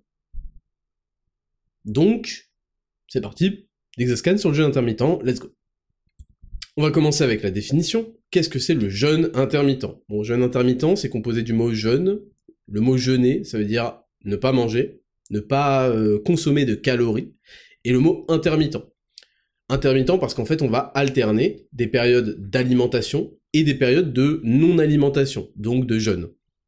Et euh, en fait, ça, ça va, ça va avoir pour but principalement d'augmenter la durée durant laquelle le corps est en phase de jeûne. Parce que, en fait, on est tous plus ou moins en phase de jeûne quand on dort. J'imagine que vous n'êtes pas caradoc, vous n'êtes pas en train de manger pendant que vous dormez. Et en fait, il y a des bénéfices à ce que le corps soit en période de jeûne. Et l'objectif de ceux qui font le jeûne intermittent, c'est tout simplement d'augmenter le plus longtemps possible, enfin pas le plus longtemps possible, mais d'augmenter de manière intéressante la période à laquelle le corps est à, à. Et on va dire, on va appeler ça l'état de jeûne. Et vous allez voir qu'est-ce que j'entends par là. Donc, un jeûne, le jeûne, ça se caractérise par plusieurs choses, j'en ai noté 8. La première, ça va être l'absence d'apport calorique pendant plusieurs heures. Mais, parce qu'il y a un mais, on n'est pas à, proprement parler à jeun une fois qu'on a pris notre dernière bouchée. En réalité, on est à jeun, euh, on va dire environ 2, minimum 2 à 3 heures euh, après le dernier, la dernière bouchée, le dernier repas, parce que on a un événement qui s'appelle la digestion qui va prendre 5 à 6 heures et d'ailleurs, on peut accélérer cette digestion notamment en marchant. Très intéressant ça. Aller marcher après un repas améliore et la vitesse et améliore la digestion. Et ce qu'on va observer à ce moment-là dans le corps, c'est que vu qu'il y a une absence de calories et surtout une, absence de glucides notamment, il va y avoir des très faibles niveaux d'insuline dans tout le corps. Et on va voir juste après quel impact ça va avoir et quel intérêt on tire de ça. Ensuite, le corps, du coup, il va utiliser les réserves de glycogène qui sont stockées dans le foie et dans les muscles pour produire de l'énergie. Il va utiliser une autre hormone qui s'appelle le glucagon, qui est l'hormone inverse de l'insuline, qui sont toutes les deux créées, euh, produites dans le pancréas. Et ça va lui permettre de puiser donc dans ses réserves, euh, dans ses stocks de glycogène. Et une fois qu'ils sont écoulés, il va aller puiser dans les graisses. Et même si, en fait, on considère toujours que à calories égales, et bah, ce qui compte, c'est le déficit calorique pour perdre du gras, eh bien, vous allez quand même avoir un petit avantage, c'est des choses qui sont assez légères, euh, avec le jeûne intermittent, parce qu'en fait, il va se produire quelque chose, c'est que vous allez avoir une augmentation d'une certaine enzyme qui s'appelle la lipase hépatique, donc dans le foie. Lipase, ça veut dire euh, enzyme qui va euh, casser les lipides et euh, vous allez avoir une diminution d'une autre molécule qui s'appelle le SIDEC et qui est une molécule qui inhibe la lipolyse, c'est-à-dire une molécule qui empêche la lipolyse, c'est-à-dire la, brûlure des, lipides, des gras, du gras. Donc, vous augmentez la cassure du gras, vous diminuez un truc qui empêche la cassure du gras, ça améliore la perte de gras. Et puis également, il a été prouvé que le jeûne intermittent va augmenter la quantité de graisse brune dans le corps. La graisse brune, on en avait parlé dans le précédent Dexascan sur l'exposition au froid, et euh, les graisses brunes, en fait, ont une activité mitochondriale très élevée par rapport aux graisses blanches, ce qui permet d'avoir un métabolisme basal légèrement plus élevé quand euh, on a plus de, répartition en graisse brune dans le corps. Donc là-dessus, c'est un petit peu intéressant. Je tiens quand même tout de suite à faire une pause et à démystifier tout le truc. Tout ce que je vais vous donner là comme, euh, comme événement positif, la plupart sont très légers et sont même parfois peu significatifs sur le long terme. Maintenant que c'est posé, euh, c'est quand même, ça reste quand même des bénéfices, ça reste intéressant et ça sert à rien de les enlever en disant ouais de toute façon tout est pareil. Voilà, je tiens quand même à reprendre, à faire la pause mais à reprendre. En 4, on va avoir une augmentation de la légère, légère, de la noradrénaline. La noradrénaline, on a parlé aussi dans l'épisode sur le froid. Évidemment, ça n'a rien à voir avec les quantités de noradrénaline que vous allez fournir quand vous prenez une douche froide. Pour ceux qui l'ont fait là dans les devoirs précédents de la semaine, vous voyez dans quel état ça vous met. Je vous explique, si euh, sauter le petit-déj vous mettez dans cet état, vous serez vraiment dans la merde. Mais du coup, il va y avoir une augmentation légère de la noradrénaline pour maintenir l'énergie euh, et le métabolisme dans le corps tout simplement. Ensuite, en 5, il va y avoir une élévation d'un phénomène qui s'appelle l'autophagie. C'est un processus durant lequel les cellules, elles vont décomposer et éliminer tous les composants défectueux. Et elles vont ça va amener à une régénération cellulaire. L'autophagie, il y en a euh, plus ou moins en permanence dans le corps, mais il y en a beaucoup plus quand on est à jeun parce que on n'active pas mTOR, parce qu'il n'y a pas d'insuline pour des tas de raisons. Un autre processus qui va intervenir pendant le jeûne intermittent, donc pendant l'état de jeûne, ça va être euh, un autre bénéfice, ça va être la diminution euh, des inflammations et du stress oxydatif. En fait, ce qu'on a aperçu, c'est que manger très souvent, déjà on est, euh, si on regarde évolutionnairement, mais bon, on va pas aller dans ce sujet-là, on n'est pas fait pour manger en permanence, pour avoir un petit déj, pour avoir toute cette profusion de nourriture. Et en fait, quand on mange très souvent, ce qui est le cas de bah, tous ceux qui font pas de jeûne intermittent, c'est-à-dire quasiment tout le monde, en fait, ça va augmenter l'expression de certains gènes et de protéines dans le corps, comme par exemple l'interleukine 6 et l'interleukine 1, et ça on l'avait vu dans le système immunitaire, qui sont en fait des, éléments pro-inflammatoires. Et ça, ça va entraîner petit à petit une détérioration du foie notamment, mais euh, un corps plus sujet à l'inflammation chronique que si on pratiquait le jeûne intermittent. Et puis aussi, on a observé que le jeûne intermittent réduisait, euh, je sais plus comment elle s'appelle, une euh, la, quantité d'une euh, d'un certain microbe dans euh, les intestins, et au contraire augmenter la quantité de pas mal de microbes bénéfiques dans ce microbiote intestinal. Donc c'est positif pour la santé. On fera un Dexascan sur ce microbiote intestinal parce que c'est très très intéressant sur ses effets. En fait, l'effet de votre de ce que vous mangez quoi, sur votre cerveau, sur votre énergie, sur votre santé globale. Euh, voilà. Et ensuite, on va avoir aussi une hausse, alors par contre celle-là elle est significative, une hausse de l'hormone de croissance de 500 à parfois 3000%, ce qui est quand même euh, colossal. Et même si ça se rééquilibre sur la journée, en, réalité, on tire vraiment certains bénéfices de cette augmentation de l'hormone de croissance parce qu'elle aide à préserver la masse musculaire et elle favorise la lipolyse, donc la perte de gras. Mais encore, encore une fois, ces choses-là sont à prendre avec des pincettes et à relativiser. Mais ce que je veux vous dire, c'est que c'est des phénomènes dont il faut tenir compte, mais qui sont pas magiques non plus, faut pas compter là-dessus, c'est pas ça qui va faire que vous allez perdre du gras magiquement. Et puis ensuite, ça va aussi entraîner une amélioration de la sensibilité à l'insuline. Forcément, en fait, vu que vous produisez moins souvent de l'insuline, parce que vous avez moins de repas, et eh bah, en fait, vous allez augmenter la sensibilité à l'insuline. Et la sensibilité à l'insuline, eh bien, c'est l'un des, peut-être le marqueur, mais en tout cas l'un des marqueurs les plus importants de bonne santé. Donc c'est super important, dès que vous entendez quelque part que ça augmente la sensibilité à l'insuline, ça diminue la résistance à l'insuline, vous savez que le diabète euh, de type 2, euh, c'est de la résistance à l'insuline, c'est qu'en fait on s'est tellement infligé de la bouffe sucrée, euh, etc., que notre corps a tellement dû fournir, fournir, fournir de l'insuline que nos cellules, en fait, c'est devenu OSEF. Leur, leur accoutumance, c'est comme vous avec la caféine, leur accoutumance à l'insuline est devenue totale. Et en fait, du coup, on a un énorme problème parce que la glycémie ne peut plus être régulée. Et au contraire, en fait, quand vous êtes, euh, quand vous pratiquez le jeûne intermittent, vous allez avoir une meilleure réactivité des cellules à l'insuline, et donc elles vont répondre plus efficacement avec des doses moindres d'insuline euh, produites par le corps pour absorber le glucose. Et enfin, vous avez une hausse, euh, une amélioration potentielle, potentielle, je dis bien, du système immunitaire, et voici pourquoi. Je vous ai parlé de la diminution euh, de l'inflammation chronique, donc forcément ça va favoriser la réponse immunitaire et ça va vous mettre dans des meilleures dispositions pour être en meilleure santé. Il y a une baisse du stress oxydatif, donc ça va protéger les cellules de l'oxydation. Et puis surtout, et ça c'est incontestable, il va y avoir une amélioration du sommeil pourvu que vous euh, ayez un repas suffisamment espacé du moment où vous allez dormir au moins 3 heures, et on le verra tout à l'heure dans le protocole idéal. Euh, pourquoi? Parce qu'en fait, vous l'avez déjà observé quand vous venez de vous blinder le bide, oui peut-être vous allez plus facilement aller dormir, mais en fait votre sommeil va être dégueulasse, vous allez continuer à digestion, vous allez transpirer, vous allez pas être bien. Et au contraire, en fait, bah du coup, euh, manger loin euh, de ce, donc en intermittent de ce, du moment où on va s'endormir, eh bien, ça permet d'avoir un sommeil de meilleure qualité avec des euh, des REM sleep là, des rapid eye movement sleep là, des, sommeils paradoxal, paradoxaux, beaucoup plus intenses, beaucoup plus récupérateurs et ça va améliorer, vous savez, je vous ai parlé du système glymphatique, c'est-à-dire le système lymphatique, des déchets, etc., mais qui est dans le cerveau, et qui est particulièrement actif pendant la nuit, et ben meilleur est votre sommeil, et meilleur est en fait le, nettoyage de votre corps. Donc c'est pas peu, en fait, pour moi, c'est une très très belle amélioration, mais ça, à la limite, ça peut s'atteindre n'importe, on n'est pas obligé de faire du jeûne intermittent pour ne pas manger 3 euh, heures avant d'aller dormir. Donc je vous le répète, ce n'est pas magique. Là, je vous ai énoncé tout ça et je vous mets tout de suite parce que c'est pas l'objet de ce Dexascan. L'objet de ce Dexascan, c'est pas de vous expliquer comment on a trouvé la méthode magique pour perdre du poids. En fait, comment ça se fait qu'il y a beaucoup de gens qui perdent du poids en jeûne intermittent? C'est parce que en ayant une fenêtre de nourriture et en général, c'est 16 heures de jeûne et 8 heures de nourriture, par exemple de 12 à 20 heures, en ayant cette fenêtre et en faisant continuant à en faire euh, n'importe quoi comme ce que font euh, tous les randoms de ce monde, et eh bah ils mangent moins. Voilà, tout simplement, ils mangent moins que s'ils avaient toute la, journée pour manger, ce qui est plus ou moins logique. Et du coup, bah, ça leur fait perdre du poids. Mais ce qui leur fait perdre du poids, c'est un déficit calorique. Il y a plein d'études qui ont montré que à déficit calorique égal, bah, on a les mêmes résultats plus ou moins. Donc, c'est pas magique pour perdre du poids. Et alors vous allez me dire, mais Raptor, en fait, pourquoi tu nous parles depuis tout à l'heure des, des, bénéfices, je sais pas quoi, potentiel sur la santé, potentiel sur la lipolyse, je sais pas quoi. En fait, c'est des trucs que je trouve intéressants, mais c'est pas pour ça que je recommande le jeu intermittent. Le jeu intermittent, je le recommande pour deux et pour deux raisons uniquement précises.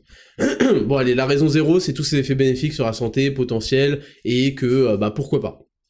En fait, la, raison numéro une, c'est que ça m'a donné une stratégie redoutable pour distribuer mes calories et mes repas. Regardez le monde du fitness. Regardez-le 5 minutes et regardez-le les à quel point ils se plaignent en permanence de pas réussir à tenir la diète ou à tenir leurs abdos ou euh, ouais c'est très dur de, de conserver ses abdos. Souvenez-vous que j'ai passé un an à 7% de body fat. Aujourd'hui je suis autour de 9-10% euh, sans faire d'effort et en fait vous allez comprendre pourquoi. Quand on est en déficit calorique, on a par exemple 2000 calories à répartir sur toute la journée. Si vous ajoutez un repas, ça s'appelle une division. Quand vous divisez par deux et quand vous divisez par trois, vous obtenez des choses totalement différentes. Et en fait, vous allez faire trois repas, mettons, à 600 calories pour avoir 1800 calories. Et ça va vous laisser sur votre faim. Ça va vous détruire. Vous allez euh, manger dès le matin. Et à midi, vous aurez quand même faim. Quand vous faites le jeûne intermittent, vous n'avez pas faim le matin. Et à midi, vous avez la même faim qu'avant, en fait. Donc vous allez gâcher des calories. Et je vous dis ça d'un aspect stratégique. C'est pour ça que Zero to Hero est basé là-dessus et marche aussi bien. Parce qu'à midi, on va avoir un repas normal autour de 600 calories. Et en fait, je vous laisse faire le calcul. Votre dernier repas le soir, alors vous pouvez prendre un snack ou quoi, si vous êtes à 2000 calories, ce qui est assez peu, moi je suis jamais descendu en dessous, vous avez 1400 calories de repas le soir. Et vous vous mettez extrêmement bien. Et je vous ai déjà parlé de la digestion, etc., des protéines, et qu'il n'y a aucun souci en fait. Euh, revoyez le Dexascan là-dessus. Et en fait, ça donne une répartition stratégique extrêmement facile à appliquer et qui rend la diète mille fois plus agréable. Je vous explique, quand vous êtes un gros gabarit euh, parce que vous êtes musclé, etc., et que vous avez premier repas à 600 calories, vous, êtes, vous avez encore faim et tout ce à quoi vous continuez à penser, c'est le prochain repas. Et le prochain repas, encore 600 calories, va même pas vous satisfaire. Et ensuite, il y a un snack, et ensuite, il y a un autre repas à 600 calories. C'est, c'est de la merde, et c'est pour ça, en fait. Je le dis, euh, je m'en fous de vous donner le secret vous ratez euh, tous les influenceurs et tout là. Vous n'arrivez pas à conserver vos abdos et vous n'arrivez même pas à descendre un body fat euh, à 7% de body fat en fait et où sont vos Dexascan, ils n'existent pas parce que vous avez une mauvaise méthode, parce que vous entêtez et parce que vous ne faites pas euh, ce que je dis parce que vous, vous avez le somme que j'ai raison tout le temps en fait. ce que je peux comprendre. C'est une stratégie extrêmement performante extrêmement performante et je le montre avec toutes les transformations qu'on a et avec la mienne et j'ai conservé 7% de body fat ce qui est ridicule toute l'année sans aucun souci aucun souci. Donc moi c'est pour ça que j'utilise le, le, jeu intermittent parce que ça me permet j'ai plus faim le matin. C'est même pas une question que je me pose. Et ça me permet d'avoir des repas qui me font kiffer en fait. Des repas énormes le soir en particulier. Et en plus de manger suffisamment loin je vous décris mon protocole suffisamment loin du moment de coucher. Donc je bénéficie de tous les aspects positifs sur physiologique, sur la santé, sur ce que vous voulez. Et en plus, j'ai cette répartition qui me permet d'être une machine d'efficacité. Et là, je vous parler du deuxième point qui est encore plus important. Donc le premier, c'était vraiment d'un point de vue physique, d'un point de vue euh, performance physique, d'un point de vue atteindre des niveaux euh, et les conserver facilement, etc. Ce qui n'est pas des moindres. En fait, ce qui est l'objectif de 99% des gens qui vont à la salle. Et en fait, j'ai trouvé la solution. J'ai résolu l'équation du fitness. Hein. Mais la deuxième chose pour laquelle je, moi je recommande à fond le, le, pardon, pas le Dexascan, le jeûne intermittent, c'est le bonus de productivité et de clarté mentale. Et là, je vais vous le détailler, comme je le fais dans tous les Dexascan, scientifiquement, par des phénomènes physiologiques. C'est pas juste des ressentis, c'est pas juste une stratégie que j'ai trouvé qu'elle marche bien, c'est euh, la science en fait. Le jeûne intermittent, il va vous donner un bonus fou, furieux, que vous n'avez jamais connu avant, parce que vous êtes habitué à manger, manger, manger, manger, manger. Et là, vous allez avoir un bonus de clarté mentale et de productivité de fou furieux. Et voilà en fait ce qui va se passer pendant la digestion. Donc le pire cadeau que vous pouvez vous faire si vous avez envie d'être concentré le matin, c'est de manger le matin. Je suis très sérieux. Pourquoi? Parce qu'en fait, ce qui se passe pendant la digestion de votre petit déjeuner, je vais partir du principe que vous avez un petit déjeuner équilibré. Je j'ai même pas envie d'évoquer euh, la possibilité que vous ayez un petit déjeuner composé de lait et de céréales. C'est quelque chose qui est plus fort que moi. Je, refuse d'envisager, d'imaginer que un seul d'entre vous fait ça. Parce que je me dis, c'est pas possible, le mec est à côté de ses pompes, c'est, il est à l'ouest. Bon. Donc même si vous prenez un petit déjeuner équilibré, nanana. En fait, après un repas, particulièrement s'il est copieux, slash riche en glucides, vous allez augmenter l'afflux sanguin vers le système digestif. Logique, le, corps va mobiliser énormément d'énergie pour la digestion. Et ça, ça va forcément déjà, d'un point de vue purement technique, diminuer l'afflux sanguin vers le cerveau. Et ça, forcément, ça va diminuer votre concentration et votre vigilance. Ensuite, vous allez avoir une élévation de la glycémie, forcément, forcément. Et donc ça, ça va être corrigé par le corps qui veut entrer en, en je vais dire en osmose, c'est pas du tout ça, euh, en homéostasie. C'est le, caractère homéostasique du corps, c'est-à-dire qu'il va revenir à son truc de, de base. Il va sécréter de l'insuline. Et voilà, vous allez avoir une descente assez rapide hein, de la glycémie. Et ça, ça va entraîner une fatigue et une diminution de la concentration. Donc ça fait déjà deux raisons là. Troisième raison, c'est que vous allez libérer une hormone qui s'appelle la cholécystokinine, ok? Qui est une hormone qui va intervenir pour digérer les graisses et les protéines. Et cette hormone, elle a en fait un effet secondaire, c'est d'avoir une sensation, d'entraîner une sensation de somnolence. Troisième raison euh, pour laquelle votre concentration va baisser, c'est la pire chose. En fait, c'est terrible parce qu'on a appris tous les matins à manger le matin, euh, le repas le plus important de la journée. Il faut un petit déjeuner équilibré, équé, euh, des belles Vita, euh, un verre, un demi verre de lait et un demi fruit, ou je sais pas quoi, ou je sais pas quelle marque de Kellogg's. Hein. Et c'est le pire truc à faire en fait. C'est vraiment le pire truc à faire si vous voulez être concentré. Et quatrième raison, ça va activer votre système parasympathique, qui est le système du repos et de la digestion. Et ce système parasympathique, ça va augmenter votre relaxation et diminuer votre énergie. Vous voyez, on pourrait croire qu'on a avalé des calories, donc on va avoir de l'énergie. En fait, c'est le contraire qui se passe dans les heures qui suivent. Et ça, ça va forcément diminuer votre concentration et votre vigilance. Et au contraire, parce que s'il y avait seulement des, aspects négatifs à manger, il y a aussi des aspects positifs à être à jeun. Au contraire, ce qui va se passer quand vous êtes dans un état de jeûne, et je rappelle que l'état de jeûne, il est atteint minimum 3 heures après un repas. Minimum. En fait, la digestion prend 5 à 6 heures. Hein. Donc en fait, on va dire vous avez mangé à 18h ou à 20h votre dernier repas, euh, il est midi le lendemain, donc ça fait 4 heures et 12, ça fait 16 heures, voilà et B, euh, vous allez, euh, là, vous êtes depuis longtemps dans un état de jeûne. Enfin, en fait, à 8h du mat, vous, êtes déjà dans un état de jeûne. Bref, quand vous êtes dans un état de jeûne, du coup, bah, vous n'avez pas d'énergie à consacrer à la digestion, donc votre énergie va être mieux utilisée pour la fonction cognitive, cognitive, c'est-à-dire intellectuelle. Hein. Votre glycémie va être stable, elle va pas changer, elle va pas être soumise à des, changements brutaux liés à des apports caloriques ou de glucides, donc vous allez avoir une meilleure concentration. Et en plus, je vous l'ai dit, vous allez avoir une légère augmentation de la noradrénaline qui va avoir pour effet d'augmenter votre concentration, votre attention et votre vigilance. Et va activer votre système sympathique, donc au contraire du parasympathique. Là, c'est le système sympathique. Vous savez, c'est le système euh, fight or flight, c'est-à-dire combattre ou fuir ou euh, tétaniser légèrement, légèrement. Et donc, bah, ça va vous donner plus l'envie, plus la motivation de vous battre, d'aller chercher. Et ça, tous ceux qui, alors, je vous le dis, c'est compliqué à mettre en place, ça prend environ 10 jours. La première fois, je vous répète mon histoire pour ceux qui l'auraient pas écouté, je me suis intéressé au jeûne intermittent en 2013 ou en 2014 et je l'ai jamais appliqué parce que je l'ai testé, j'étais étudiant à l'époque, je l'ai testé, je mangeais pas le matin et j'étais complètement pas réveillé, j'avais faim, c'était horrible, justement j'ai des baisses d'attention euh, parce que j'étais omnibilé par le fait que j'avais faim, j'étais pas réveillé, truc truc truc. Bon, à l'époque, je prenais pas de café non plus, donc euh, vous allez dire, euh, ça aidait pas. Et j'ai arrêté. J'ai arrêté au bout, après avoir essayé une semaine. J'ai dit, vas-y, c'est pas fait pour moi. J'avais raconté un truc du genre, j'ai un trop gros cerveau, mon cerveau il a besoin d'énergie, il faut que je file des glucides le matin. C'est pas fait pour. J'avais même essayé de faire des petits déjeuners sans glucides à un moment, mais ça me réussissait pas. Il fallait que je prenne des glucides absolument. Et j'ai arrêté. Et j'ai arrêté et ça a été, ça, ça, a pris. j'ai recommencé environ en 2021 à peu près, je me souviens pas. Et ça a tout changé, ça a absolument tout changé. dans mes résultats sportifs, dans mes résultats esthétiques, physiques, dans, mes, dans ma productivité, ça a tout décuplé. Et, euh, et donc je vous dis, euh, laissez-vous le temps d'appliquer ça, ne vous dites pas c'est pas fait pour moi parce que ça c'est de la merde, c'est des excuses, et je vous jure qu'une fois qu'on est habitué, au début, on, c'est les effets contraires qui vont se passer, vous allez être pas bien, manque d'énergie, une fois qu'on est habitué, ça fuse, et c'est vraiment parfait. Et en plus, il n'y a pas cet aspect de je me lève le matin, faut que je cuisine, faut que je me demande qu'est-ce que j'ai envie de manger, ça c'est de la, de la perte de temps, de la prise de décision, des choses qui vont vous ralentir en fait si vous voulez être productif.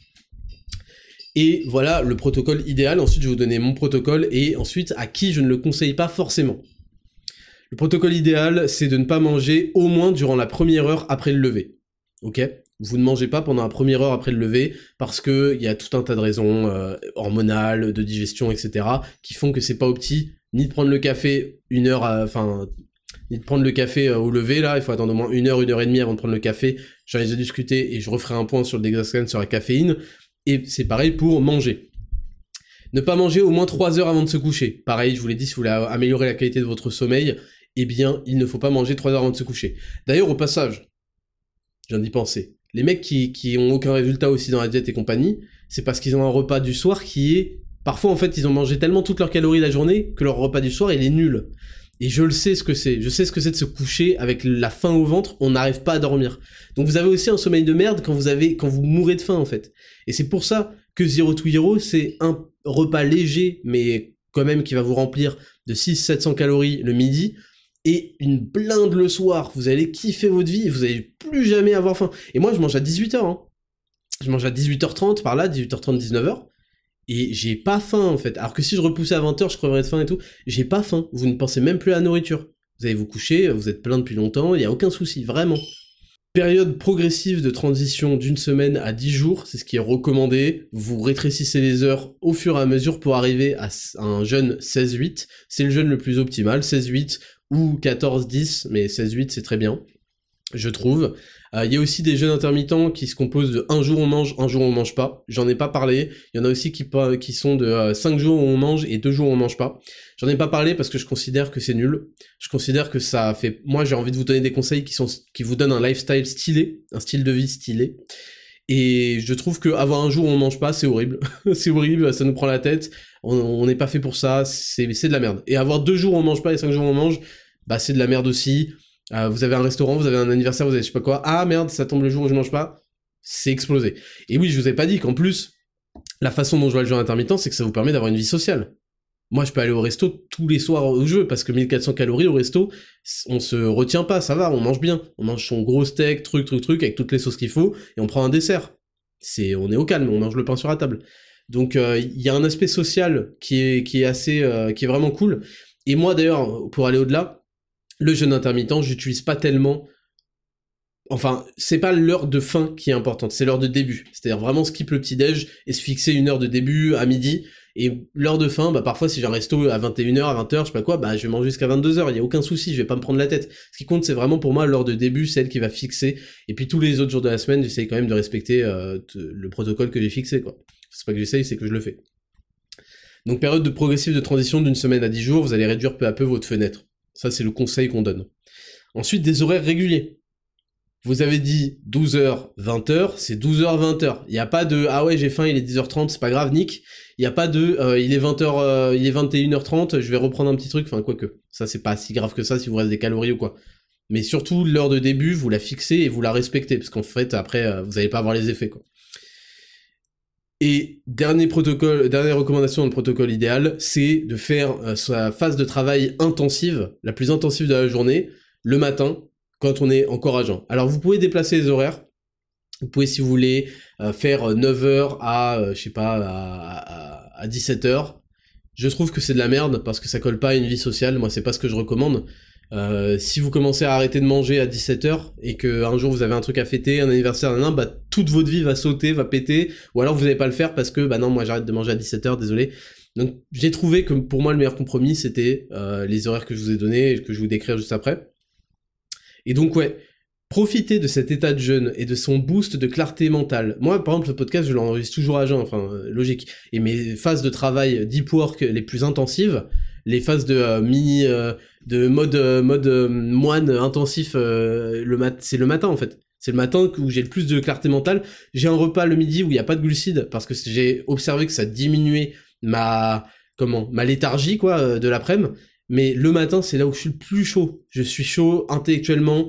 Je j'aime, enfin, je vous décrire mon protocole juste après, mais c'est là où je j'en tire le plus de la journée. Je fais les tâches les plus compliquées, celles qui demandent le plus de concentration. C'est toujours le matin. Et c'est là où j'entre dans une sorte de de flow, d'état de, flow. Euh, je sais pas comment décrire ça en français mais où, vous avez aucune pensée, où vous êtes concentré, où vous faites les choses, où ça avance, vous êtes euh, focus, vous êtes vraiment focus, concentré, et ça, je l'ai jamais atteint avant quand je prenais un petit déjeuner.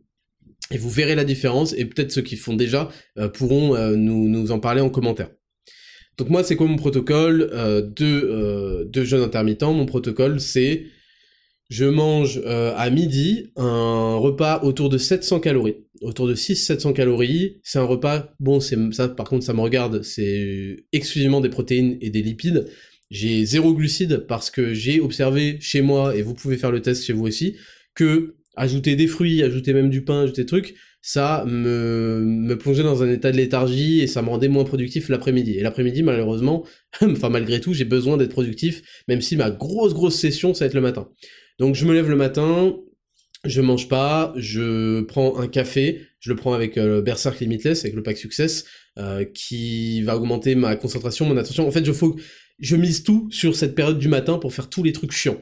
Je vous ai déjà parlé dans les conseils et tout. Faites tous les trucs les plus difficiles de votre journée le matin. Donc euh, que, vous soyez étudiant ou que vous soyez entrepreneur, ça va vous servir de ça. Donc café, pack Success. Ensuite, une fois que j'ai fini, ça peut être à midi, ça peut être à midi et demi, ça peut être à 13h selon la tâche que je suis en train de faire. Quand c'est le podcast, bah, c'est bien plus tard. Euh, quand euh, je suis vraiment focus et tout, bah, j'attends. Je, je vais pas me déranger pour aller manger, quoi. Donc c'est pas, ça peut être repoussé cette heure, cette heure-là. Mais minimum midi, je prends mon repas, je vais marcher après. Je marche pas longtemps, je marche une dizaine, une vingtaine de minutes pour accélérer la digestion, pour être mieux. Je rentre, je continue à bosser, euh, je vais au sport ou je vais au truc là, et le soir, j'ai une blinde. En fait, vu que je suis à 2500 calories de maintenance, et c'est là où j'ai tous mes glucides aussi, et eh ben, euh, je vous laisse faire la soustraction, ça me fait des repas à 1800 calories. Parfois, je prends des snacks entre les deux, mais j'ai euh, de plus en plus j'ai enlevé ça parce que je j'en voyais pas le besoin et ça me fait des repas de blinde le soir. Et après, je vais marcher, je vais promener les chiens. Ça améliore ma digestion et en fait, euh, je prends à 18h30 à peu près mon repas du soir et je suis bien en fait, je suis refait et je passe des superbes nuits, etc., etc. Donc voilà, ça c'est mon protocole. Si vous voulez l'appliquer, si vous voulez le copier, je trouve que c'est les meilleures heures, 12-20 heures. Maintenant, ça va dépendre de votre activité, ça va dépendre de ce que vous vous allez chercher, etc., etc. Ça peut être 14 heures. Il y en a qui repoussent. Peut être 14 heures, 22 heures. Moi après, j'aime pas manger euh, autour du, comment, trop trop près du sommeil quoi. Et enfin, pour finir ce Dexascan, vous voyez que ce Dexascan était un peu moins scientifique, même s'il y a, je vous expliqué toutes les raisons, parce que je veux pas que vous fassiez ça pour les mauvaises raisons. Je veux pas que vous vous disiez ah super ça va me faire perdre du poids. Ah super euh, ça va euh, comment Super ça va augmenter ma mon système immunitaire. Ah super ça va augmenter ma, ma GH euh, mon, mon hormone de croissance. ça va augmenter ma résistance à l'insuline. Si vous avez une diète équilibrée avec des bonnes sources de glucides et que vous blindez pas le sucre, vous inquiétez pas, votre résistance à l'insuline, euh, elle est très bien, enfin votre sensibilité à l'insuline, elle va être très bien. Mais c'est des petits outils que moi je trouve cool à ajouter. Et par contre, niveau stratégie de répartition des calories, niveau performance, niveau euh, travail, concentration, etc., je trouve que si vous voulez enculer la concurrence et vous rendre service, je vous recommande extrêmement vivement de donner une chance aux jeunes intermittents. Et enfin, donc à qui je ne conseillerais pas forcément, il y a uniquement deux catégories. La première catégorie, c'est ceux qui ont des, travaux, des travaux, des travails très très très très physiques dès le matin. Vous travaillez sur un chantier, vous êtes pompier, vous êtes ceci, cela. Ça, ça va être vraiment du cas par cas. Si vous appréciez être dans cet état-là, bah très bien. Si vous sentez que vraiment vous manquez d'énergie et tout, moi c'est un truc où je vais vous dire, vous allez avoir besoin d'énergie, elle va être dépensée tout de suite parce qu'il faut pas oublier que la plupart des travails aujourd'hui, c'est de bureau, c'est, on n'est pas en train de bouger, d'utiliser son corps, on n'est pas en train d'aller au marathon, etc. Si vous avez un travail physique, vous allez avoir besoin de dépenser, euh, etc. C'est peut-être plus intéressant d'avoir une source d'énergie, d'avoir un repas avant, parce que tout de suite, vous allez vous mettre à l'œuvre. Première catégorie, ça. Et puis deuxième catégorie, pour des raisons évidentes, c'est les individus euh, qui ont mangé un fruit du démon et qui ont des dépenses caloriques extravagante. Je parle des gens qui ont autour de 3500, 4000 et quelques calories. Je sais que ça existe, c'est assez rare, mais il y a des malades mentaux. Il y a des gens parmi nous qui ont été maudits. en fait, je les ai toujours enviés, je me suis toujours dit, putain, la chance, ils doivent bouffer, ils peuvent bouffer tout ce qu'ils veulent, nan, mais en fait, c'est horrible. Quand on y pense, c'est horrible et c'est difficile. Bah forcément, vous, si vous divisez ça en deux repas, vous allez, vous allez cramer. Vous n'allez pas faire un repas à 5000 calories. C'est aussi pour ça que moi, je fais pas le one meal a day, c'est que ça me dégoûte, en fait. Quand je fais un repas à 2500 calories, c'est pas pas la joie, c'est pas la joie euh, chez moi. Donc je préfère diviser ça en deux. Et euh, pour moi, tant que vous êtes en dessous de 3000 calories, il y a aucun souci. Vraiment, hein, je vois aucun souci. Bah le midi, au lieu de prendre 600-700 calories, vous allez prendre un peu plus, euh, je sais pas 1000, 1200. Et le soir, voilà, vous allez prendre 1800. C'est pas la mer à bord, vous êtes des, des. Moi, j'entends des hommes, soi-disant, me raconter ah, j'ai du mal à manger un repas à 1500 calories. Mais gros, mais réveille-toi, réveille-toi, Harry. Le, si t'arrives pas à faire ça, la deuxième, la deuxième chose qui fait de toi une salope, c'est que t'arrives pas euh, à avaler les gélules. et que tu m'envoies un DM en plus pour en parler sans honte. Et euh, qui était la troisième déjà? Bon bref. Mais pour ceux qui ont vraiment énormément de calories, bon prenez un petit déjeuner, vous ne connaîtrez jamais les, bienfaits de la clarté mentale, vous avez été maudit et vous allez toujours être dans le fog, dans le brouillard mental, dans la digestion permanente, et c'est comme ça. Et pour répondre à toutes les questions, est-ce que c'est, est-ce que ça fait baisser la testo? Non, pas du tout. Euh, il y a plein d'études qui montrent qu'en fait, bah, ça ne l'augmente pas, mais ça la baisse pas non plus. En fait, il manquerait plus que ça, quoi. C'est les, c'est les jeunes très prolongés qui baissent la testo. Euh, est-ce que euh, ça empêche la prise de masse? Pas du tout. Il suffit simplement, bah, c'est ce qu'on explique dans Zero to Hero. C'est pour ça que vous voyez des, des mecs qui, doublent de volume en, en 4 mois, en fait. C'est que, enfin, j'exagère, j'exagère. Euh, c'est que en fait, la prise de muscle, pas la prise de masse, elle va dépendre de deux facteurs. Enfin, oui, de, deux facteurs en fait. Elle va dépendre de l'évolution de vos performances à la salle et du volume euh, d'entraînement, euh, d'exercice que vous allez allouer. C'est tout. La nourriture, elle est là pour supporter ça. Si vous arrivez à progresser, à avoir un très bon volume en étant à 1000 calories par jour, euh, vous allez prendre du muscle. Non, non, j'abuse, j'abuse. Ok, je retire ce que j'ai dit. Mais en gros, après, il suffit d'être en maintenance, voire très légèrement au-dessus. Et ça, c'est l'erreur que plein de gens font, parce que ça leur donne une excuse pour être des gros porcs. Il faut le dire la vérité. Ça demande beaucoup de, discipline, de pas se dire, je suis dans ma phase de prise de masse, je vais kiffer la vie, je vais bouffer tout, nan, Vous êtes juste des gros porcs de merde. Pardon de vous le dire. je vous dis ça pour que vous perdiez pas de temps, c'est simple. Personne n'a envie d'être gras, tout le monde a envie d'être beau gosse dans le miroir, personne n'a envie de faire des sèches qui ensuite vont durer, euh, deux ans parce que vous avez tout foiré et que vous allez jamais atteindre d'objectifs, donc je suis juste obligé de vous le dire. Et euh, non, le, jeu intermittent n'empêche pas du tout la prise de muscle. Il euh, n'y a aucune étude qui montre ça particulièrement, et je pense que j'ai suffisamment d'exemples rien que dans mon étude qui s'appelle Zero to Hero pour montrer. Et, et voilà, et ça n'accélère pas non plus à perte de gras, parce que ce qui compte, ça va être le déficit calorique et la répartition correcte des macronutriments. Voilà pour le Dexascan que j'ai voulu assez complet, mais sans... J'ai pas envie de vous vendre de la poudre magique euh, qui va tout résoudre vos problèmes. Je vous ai expliqué ses intérêts, pourquoi ils sont à prendre avec des pincettes, et quels intérêts stratégiques réels par contre sont ultra puissants selon moi. Après, ça dépend à quel point vous attribuez de la valeur au fait d'avoir de la clarté mentale, d'être productif, euh, d'atteindre vos objectifs physiques, etc., etc. Moi, j'y accorde une très grande valeur parce qu'en fait, sans ça, je ne vivrais pas. Si j'étais en mode digestion, fainéantise toute la journée, bah, je serais beaucoup moins productif.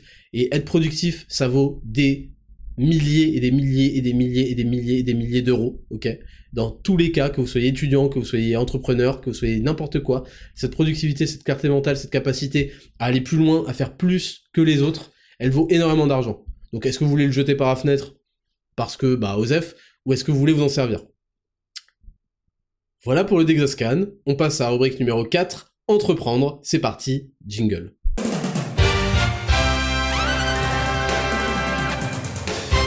Rubrique numéro 4, entreprendre. Habituellement, je vous donne des conseils pour réussir à entreprendre, comment être plus productif, quoi mettre en place, blablabla. Et en fait, je me suis rappelé que le cerveau fonctionnait beaucoup mieux à identifier des problèmes qu'à trouver des solutions. Et donc, je me suis dit, euh, en m'inspirant d'un youtubeur qui s'appelle Alexis Hermosi, je crois, euh, dont j'ai vu la vidéo récemment et qui m'a frappé, je me suis dit que j'allais vous proposer, moi aussi, 27 choses à faire pour rater votre entreprise. Voilà. je vais vous proposer de faire 27 choses, vous les faites, c'est sûr que vous allez rater votre entreprise. Donc faites-les absolument si vous voulez rater votre entreprise. La première, ça va être de commencer demain. Ok? Pourquoi le faire aujourd'hui? Faites-le demain. Je tiens à dire que la semaine prochaine, on reviendra sur ces 27 points et on, verra ce qu'il faut faire réellement et pourquoi ils sont problématiques. Donc première chose, commencez demain, faites, faites les choses demain. Ne les faites pas maintenant, euh, on peut les faire demain, faites-les demain. La deuxième chose, ça va être de lire plein de livres et d'en lire encore un et de passer vraiment au, suivant dans l'objectif de lire des livres. Parfois, il y en a qui vont vous dire cette année, ma bonne résolution, ça va être de lire 52 livres parce qu'il y a 52 semaines dans l'année. Ça, c'est très très très bien. Vous, ce que vous faites, c'est que vous faites que lire des livres et vous passez tout de suite au suivant et euh, vous essayez pas forcément d'appliquer ce que vous allez voir dans un seul livre, par exemple. Troisième conseil, demandez toujours leur avis aux gens qui n'ont rien accompli. Quand vous voyez un mec qui n'a pas de preuves, qui n'a pas de statut, qui n'a pas euh, montré de compétences dans le domaine où vous voulez apprendre des choses, vous lui demandez ce qu'il en pense et ce qu'il ferait à votre place. Surtout, et vous tenez compte de son avis. Très important. 4. Mettez-vous en couple ou euh, entourez-vous euh, de vos amis, de vos proches, avec des gens qui vont vous détourner de votre travail d'accord Et qui vont vous détourner de vos bonnes habitudes pour aller plus souvent manger au restaurant, pour aller en boîte de nuit, pour aller euh, pour boire de l'alcool, pour euh, fumer, pour vous droguer. Très très important, euh, surtout si vous êtes en couple avec une meuf, il faut qu'elle vous, vous dise que vous allez trop souvent à la salle, que vous passez trop de temps à travailler. ça, c'est quelque chose qui va vous mettre dans des très très bonnes conditions pour rater votre entreprise. Numéro 6, 5, pardon. Numéro 5, si vous ratez quelque chose, si vous avez un échec, si vous n'avez pas réussi à faire quelque chose, c'est pas parce que vous venez de commencer et que bah c'est normal de pas être un professionnel quand on commence un truc. Euh, non, moi je vous recommanderais, si vous ratez quelque chose, si vous n'avez pas le succès que vous attendiez dans quelque chose, c'est d'arrêter. Vous arrêtez tout de suite, vous ne continuez pas. Numéro 6. C'est, euh, il faut euh, de, penser que le monde est juste. Voilà. Ça, c'est vraiment ce que je vous recommande si vous voulez réussir votre entreprise, c'est de vous dire que ce monde, il est juste et il récompensera ceux qui font les bonnes choses, etc. Persuadez-vous que le monde est juste et que votre tour viendra. Numéro 7. Se plaindre et trouver des prétextes. Ça, c'est très très important. Quand vous n'avez pas le temps de faire quelque chose, quand vous n'arrivez pas à faire quelque chose, c'est qu'il y a une raison. Il y a toujours une raison. Et cette raison, elle est très souvent extérieure à vous. C'est jamais vous. Et c'est toujours, il faut toujours déjà passer beaucoup de temps à en parler, à expliquer aux gens autour de vous pourquoi est-ce que vous n'y arrivez pas, pourquoi vous n'avez pas fait. Vous avez tout, toujours, toujours, toujours une bonne raison et un prétexte, et vous avez raison de les évoquer. Surtout, continuez à, bien chercher les raisons qui font que vous n'avez pas fait ce que vous devez faire. Ça, c'est très important si vous voulez vraiment rater votre entreprise. Numéro 8. Attendre que le gouvernement fasse une loi pour vous aider. Pareil, ça, euh, il faut absolument que vous disiez, bah là, euh, c'est pas le bon président. Là, on n'est pas sur le bon président. Euh, donc forcément, il a une, euh, il a un, il a un mode de gouvernement qui va pas dans mon sens, qui va pas vraiment me favoriser. Il a fait aucune loi pour diminuer euh, cette charge-là, cette sujet-là, pour faciliter mon accès à ceci, cela. Donc on va attendre, on va attendre et surtout on va aller voter pour celui qui va me proposer ça. Surtout. Et puis voilà, on, on attendra que le gouvernement fasse quelque chose pour me débloquer la situation. Numéro 9. Considérez que les autres savent mieux que vous. Ça, c'est super important. Vous, vous êtes un incapable, vous connaissez rien, c'est les autres qui connaissent. Les autres, ils réussissent tout. Ah, les autres, même les autres dans votre domaine, hein, ils savent tout, ils font tout mieux que vous. C'est très important de jamais perdre ça de vue. Vous, vous êtes nuls et eux, ils sont bien plus forts et bien meilleurs que vous. Numéro 10. S'éloigner de toute situation inconfortable. Ça aussi, c'est vraiment fondamental. Quand un truc vous fait chier, bah, c'est qu'il fallait pas le faire. Genre, si vous avez le sentiment qu'un truc vous fait chier et que ça vous saoule et que ouais, mais vous, voyez déjà plein d'aspects négatifs, ça va vous mettre dans le malaise, euh, ça va être dur, ça va entraîner euh, de la fatigue, je sais pas quoi, ne le faites pas. Si votre corps et votre cerveau vous renvoient des feedbacks sur le fait que c'est pas bon et que s'il y a un doute, c'est qu'il n'y a pas de doute. Ne le faites surtout pas. Donc ne vous mettez jamais dans des situations qui peuvent sembler inconfortables. Numéro 11. Acceptez que les autres autour de soi et que soi-même, on ait des résultats moyens, qu'on soit médiocre. C'est important, c'est, faut pas exiger un truc, faut être cool avec ça. Euh, c'est pas grave, je veux dire, c'est pas la fin du monde, c'est pas la mer à boire, on peut faire des erreurs, on peut avoir des, choses qui, qui sont pas folles, et les autres autour de nous, quand on travaille avec des gens, bah on peut, Euh, voilà, c'est pas grave, le truc est pas fou, mais bon, euh, l'essentiel est dedans, quoi. Donc toujours, toujours, si vous voulez rater votre entreprise, vous vous contentez de faire un truc, bon voilà, euh, ça y est, quoi, c'est plus ou moins ok, ça va.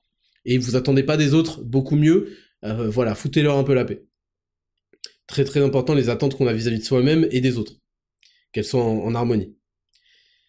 numéro 12, ça va être de parler sans cesse de ce qu'on veut faire, de ce qu'on va faire et de ce qu'on a fait. Toujours, toujours, faut que vous gardiez en tête que avant de faire quelque chose, faut surtout que vous en parliez au plus de gens possible. Vous dites que vous avez envie de faire ça, que vous allez faire ça, que ça va être grandiose, que vous avez hâte, blablabla. Bla bla. Toujours parler, et surtout quand vous avez fait quelque chose pour une fois dans votre vie, il faut que vous le disiez à tout le monde. Il faut que tout le monde soit au courant que vous avez fait quelque chose, parce que c'est un événement de fou furieux. C'est très très important. Numéro 13, ne surtout pas faire ce qu'on a dit qu'on ferait.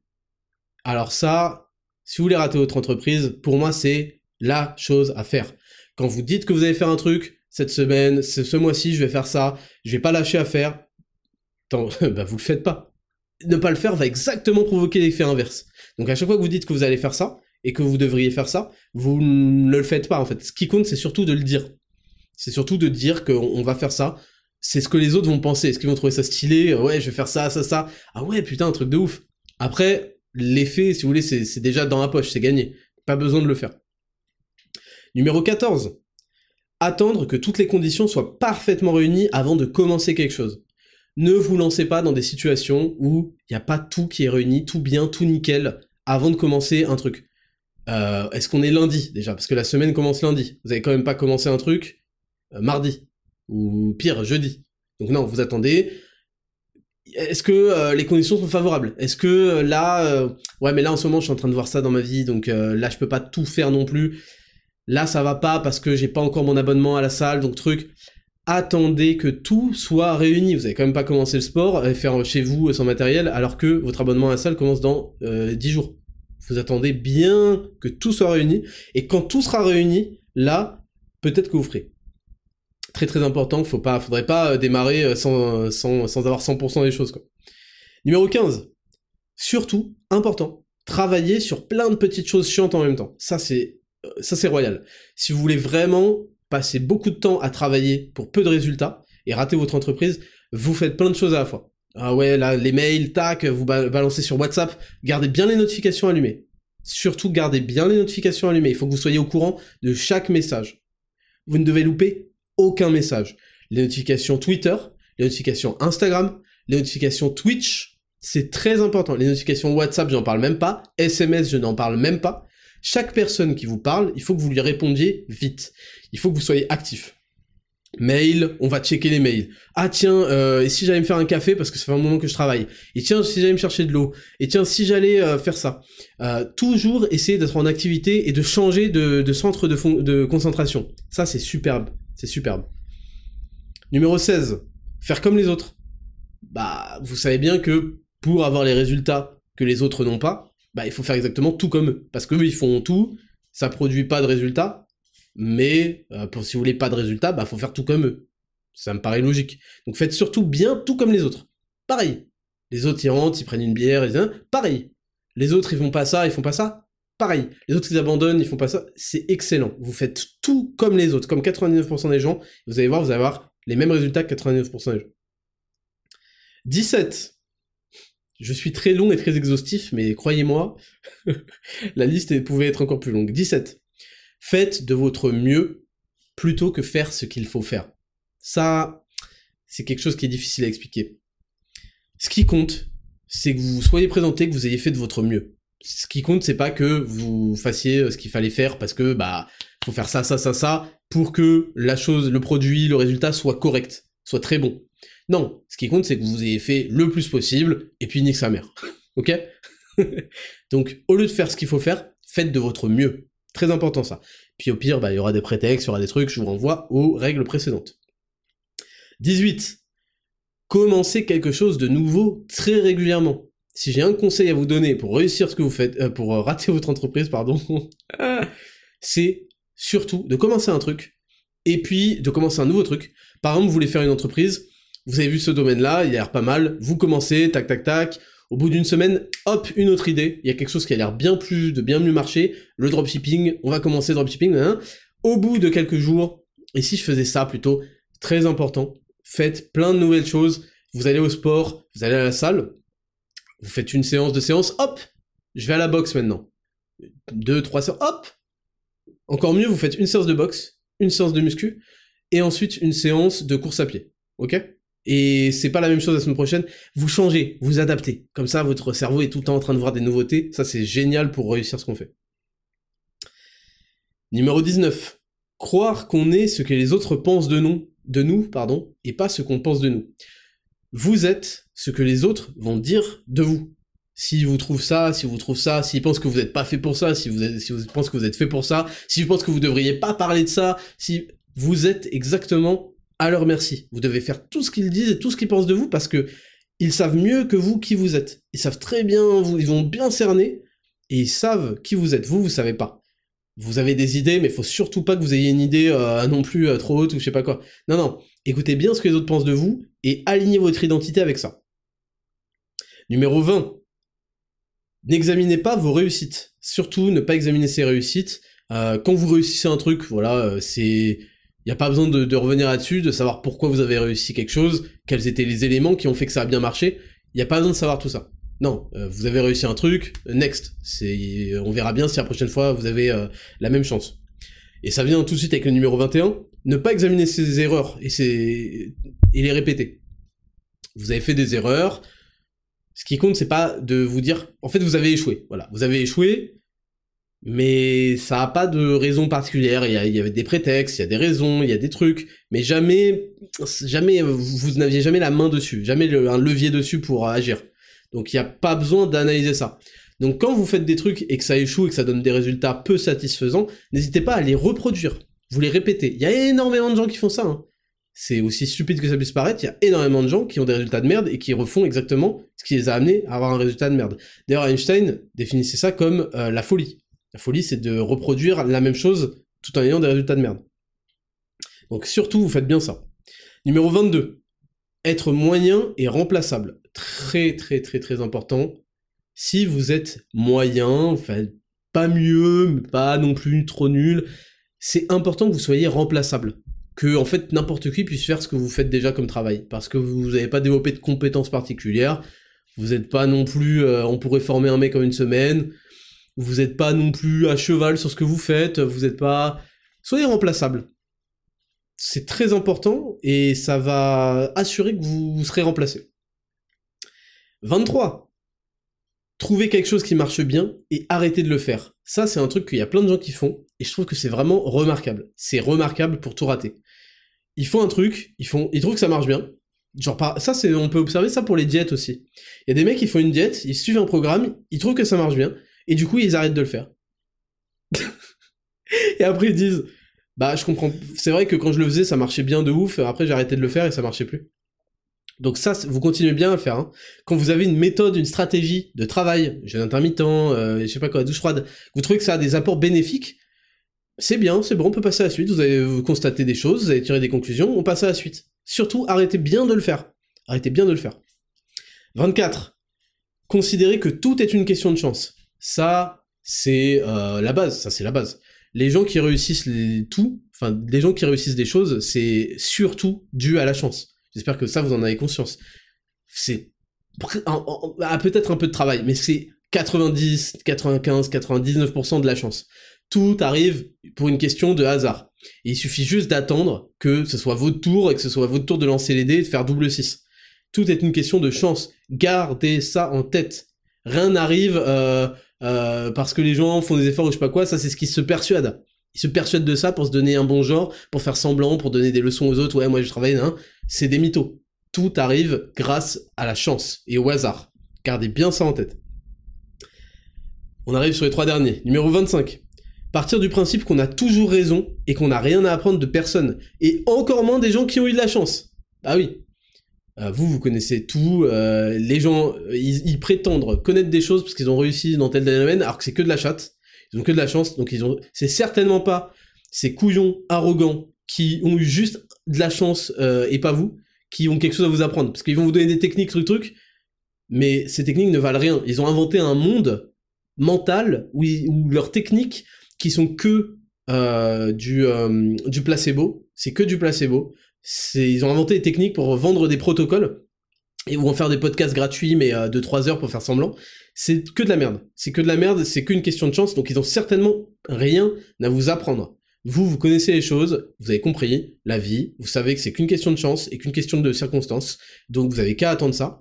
Et surtout pas ces gros euh, usurpateurs, euh, ces gros imposteurs, ils vont pas vous raconter euh, du blabla. Hein. 26. Ça c'est un classique, mais ça paye pas de mine. Si vous voulez rater votre entreprise, dépensez plus que ce que vous gagnez. Très très important ça. élevez votre vos standards de vie, votre mode de vie avant vos revenus, bien avant. Il faut outmatch vos revenus de fou. Ça, ça vous permet bah, d'être toujours dans le rouge, d'être toujours en endettement et de jamais avoir des fonds pour faire les investissements clés. Mais de toute façon, c'est une question de chance, hein, mais parfois il y aurait peut-être des investissements à faire. Ça, faut faire bien attention à jamais être dans cette situation-là. Parce que ça vous permettrait pas de rater votre entreprise. Et puis le dernier, allez vite et torcher les choses pas suffisamment importantes. Faut pas perdre de temps, vous voyez? Là, l'erreur que les gens font, c'est de passer du temps à faire des trucs minutieux, nan, Non, non, il faut torcher. Il faut torcher, surtout les trucs pas importants, on speed, euh, envoyer un mail, c'est bon, ta gueule, j'ai truc. Ne vous relisez surtout pas. Surtout, vous ne vous relisez pas. Vous euh, envoyez un mail à un mec, ne prenez pas, c'est bon, vous avez pris du temps à lui écrire, euh, vous allez quand même pas relire, voir si, vous, si les, phrases, vous avez pas oublié des mots, si ça a un sens, s'il y a pas des fautes, c'est pas dégueulasse. Ce qui compte, c'est d'aller vite. C'est de torcher vite, vite, vite, vite. C'est comme ça qu'on progresse en entreprise. C'est en torchant. C'est en bâclant les trucs, vraiment. Euh, tous les trucs pas importants, on les bâcle. Et comme ça, ça nous libère du temps, et puis comme ça, on enchaîne. On fait plein de trucs, là, on a des journées ultra productives. Voilà pour mes 27 conseils. Je sais que c'était long. voilà mes 27 recommandations à faire impérativement pour rater ce que vous entreprenez. Vous appliquez ça, vous ratez, c'est sûr. Je vais dire que à partir de 3, si dans cette liste de 27, vous vous en appliquez 3, déjà vous mettez des très très très grandes chances de rater. Vous voyez? Il n'y a pas besoin de faire les 27, seulement 3 ça va vous mettre bien là déjà. Voilà pour la rubrique entreprendre. On va passer à la rubrique numéro 5. Euh, attends, 1, euh, Seven du Raptor, 2, leçon de vie, 3, Dexascan, Rubrique numéro 5, et Raptor. C'est parti, jingle.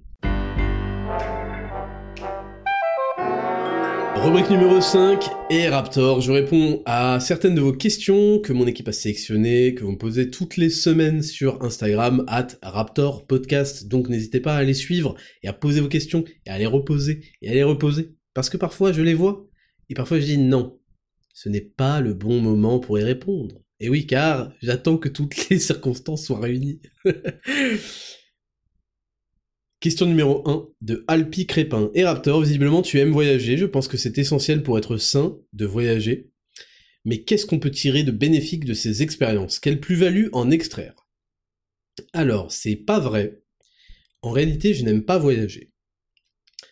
J'aime beaucoup voyager, mais je n'aime pas voyager aussi. Je vais vous expliquer. J'aime beaucoup voyager parce que ça me permet de découvrir des nouvelles cultures, ça me permet de découvrir des nouvelles villes, de vivre des nouvelles expériences, d'aller prendre aussi une pause, malgré tout, euh, d'avoir des choses à raconter. Vous savez, je pense que certains pensent que le purpose, le, le, but, purpose, c'est bien plus profond que but. C'est c'est-à-dire le sens. Je pense que le sens de la vie, c'est d'apprendre. Et c'est vrai que je le partage. Mais je pense que le sens de la vie, c'est aussi de raconter. Je pense que raconter des histoires, c'est le sens de la vie. Ça veut dire pour ça qu'il va falloir vivre, qu'il va falloir aller faire des expériences, aller dans des nouvelles contrées. C'est un peu comme les... Je vois un peu la carte du monde comme une map sur GTA. Ou une map euh, dans les jeux vidéo. Il y a plein d'endroits grisés là où il faut que j'aille me synchroniser comme dans Assassin's Creed. Il y en a où, où je vais pas aller me synchroniser parce qu'en fait le taux de kidnapping et d'accidents de la route est bien trop élevé. Euh, pour les accidents de la route, je pense à tous les endroits là d'Asie où les mecs ils font des virages dans les montagnes, ok? Mais je, vois un peu ça comme ça, et donc j'ai envie de raconter des expériences, de vivre des choses, de forger ma, mon mental et de le forcer à réfléchir et à observer dans différents endroits, euh, sans en tirer non plus des conclusions trop hâtives. Parce qu'on a tendance à aller dans un endroit et, faire, à faire ouais les mecs là-bas ils font tout ça, ils sont comme ça, c'est tellement mieux, nan, Les suceurs de Bali là, les, les comment s'appelle? Les, les, les, les mecs qui travaillent de partout là, les putain, comment ça s'appelle? Les nomades, les entrepreneurs nomades. ils sont infects. Ils vont à Dubaï, ils te font Putain, Dubaï, c'est vraiment the place to be, c'est incroyable là-bas la mentalité. ils vont à Bali. Gros, c'est incroyable la simplicité des gens, la mentalité là-bas pour 2 euros, tu manges un pas de taille. Donc, c'est la raison pour laquelle j'aime voyager. Et puis en plus, j'ai la chance, parce que tout est une question de chance, comme vous l'avez entendu dans la rubrique précédente, euh, de pouvoir aller dans toujours des très beaux endroits, ce qui, subjugue l'expérience du pays. Ce qui me permet de pas vivre enfermé dans un sous-sol Airbnb, euh, 25 euros par nuit, euh, où euh, j'ai euh, juste la place d'écarter les bras et de dormir, mais d'avoir des endroits somptueux qui vont me donner une très belle vue sur la ville, un très bel emplacement, très bel, un très beau positionnement. À Venise, j'étais dans un ancien palais, euh, au cœur de la place Saint-Marc, Saint-Marco, ok? Donc ça c'est des, des choses qui amplifient, embellissent les voyages. Mais les voyages, ça me fait chier parce que ça me sort de ma routine. Et j'ai ma routine où je vais au sport, où je vais à ceci, où j'ai tous les jours je travaille de telle heure à telle heure. Je vais pas forcément travailler autant euh, quand je suis en vacances parce que j'ai besoin de découvrir le pays. J'ai pas envie de gâcher mon voyage en restant euh, sur mon ordinateur euh, tout le temps. Du coup, ça m'empêche, ça me ralentit sur la progression et parfois, bah, je peux pas me le permettre. Quand on doit sortir des produits et tout, bah, c'est pas le moment. Ça va, ça va m'enlever certaines habitudes aussi, certaines routines que j'ai, parce que forcément, euh, ça va, ça va chambouler mon quotidien. Euh, il y a tout l'aspect avion, se déplacer, euh, l'aéroport qui fait perdre du temps, du temps, du temps. Et il y a l'aspect décalage horaire aussi, quand on part dans des pays éloignés. Il y a plein de choses qui m'embêtent parce que elles me détournent de du grind et que j'aime. Sachez que j'aime, hein, j'aime énormément ce que je fais. J'adore travailler tous les jours. Je veux travailler sur ce que je fais tous les jours, tous les jours. C'est ça que j'essaye de vous inculquer. On a un mauvais rapport au travail parce que le rapport, est, le travail est vu comme une souffrance. Et c'est pour ça que je vous dis de jouer sur votre dopamine, qui est l'hormone de la motivation, de jouer sur votre testo, qui rend le, la difficulté, le, travail agréable, l'effort, pardon, l'effort agréable, et sur aussi trouver euh, les bonnes choses qui vont vous faire vivre et qui vont vous vous rendre euh, heureux et vous on peut s'épanouir dans le travail en fait. Et donc c'est mon cas. Donc voilà un petit peu pour euh, pour pour ce qu'on peut tirer bénéfique de ces, ces expériences. Est-ce que j'aime voyager et quelle plus-value en extraire? Voilà. Bamako It's Me, salut Raptor, merci pour ton travail tout d'abord. Comment optimiser ses entraînements dans une salle bondée? Alors ça, c'est un problème que tout le monde rencontre. Horrible, Fitness Park Basic Fit à 18h30. Donc, j'ai la solution pour ça. En fait, le problème, c'est que bah, vous allez avoir votre programme, tout est carré, et puis un beau jour, le développé incliné est pas disponible la machine non plus pour la remplacer. Mais du coup, en fait, vous n'allez pas pouvoir progresser cette semaine sur le développé incliné. Du coup, la semaine prochaine, en fait, vous avez perdu deux semaines. Parce que la semaine prochaine, bah, en fait, tout est une question aussi de système nerveux et de fréquence de, de comment, d'application des mouvements. Et changer régulièrement, c'est le pire truc pour progresser. Il faut en être conscient. Et le problème des salles bondées, c'est que, en plus, c'est même pas bondé de la même manière au même moment. C'est que c'est aléatoire et, des fois, la, la, la, la poulie vis-à-vis, -vis, elle va toujours être prise, elle va être cassée une fois, une fois sur deux, horrible.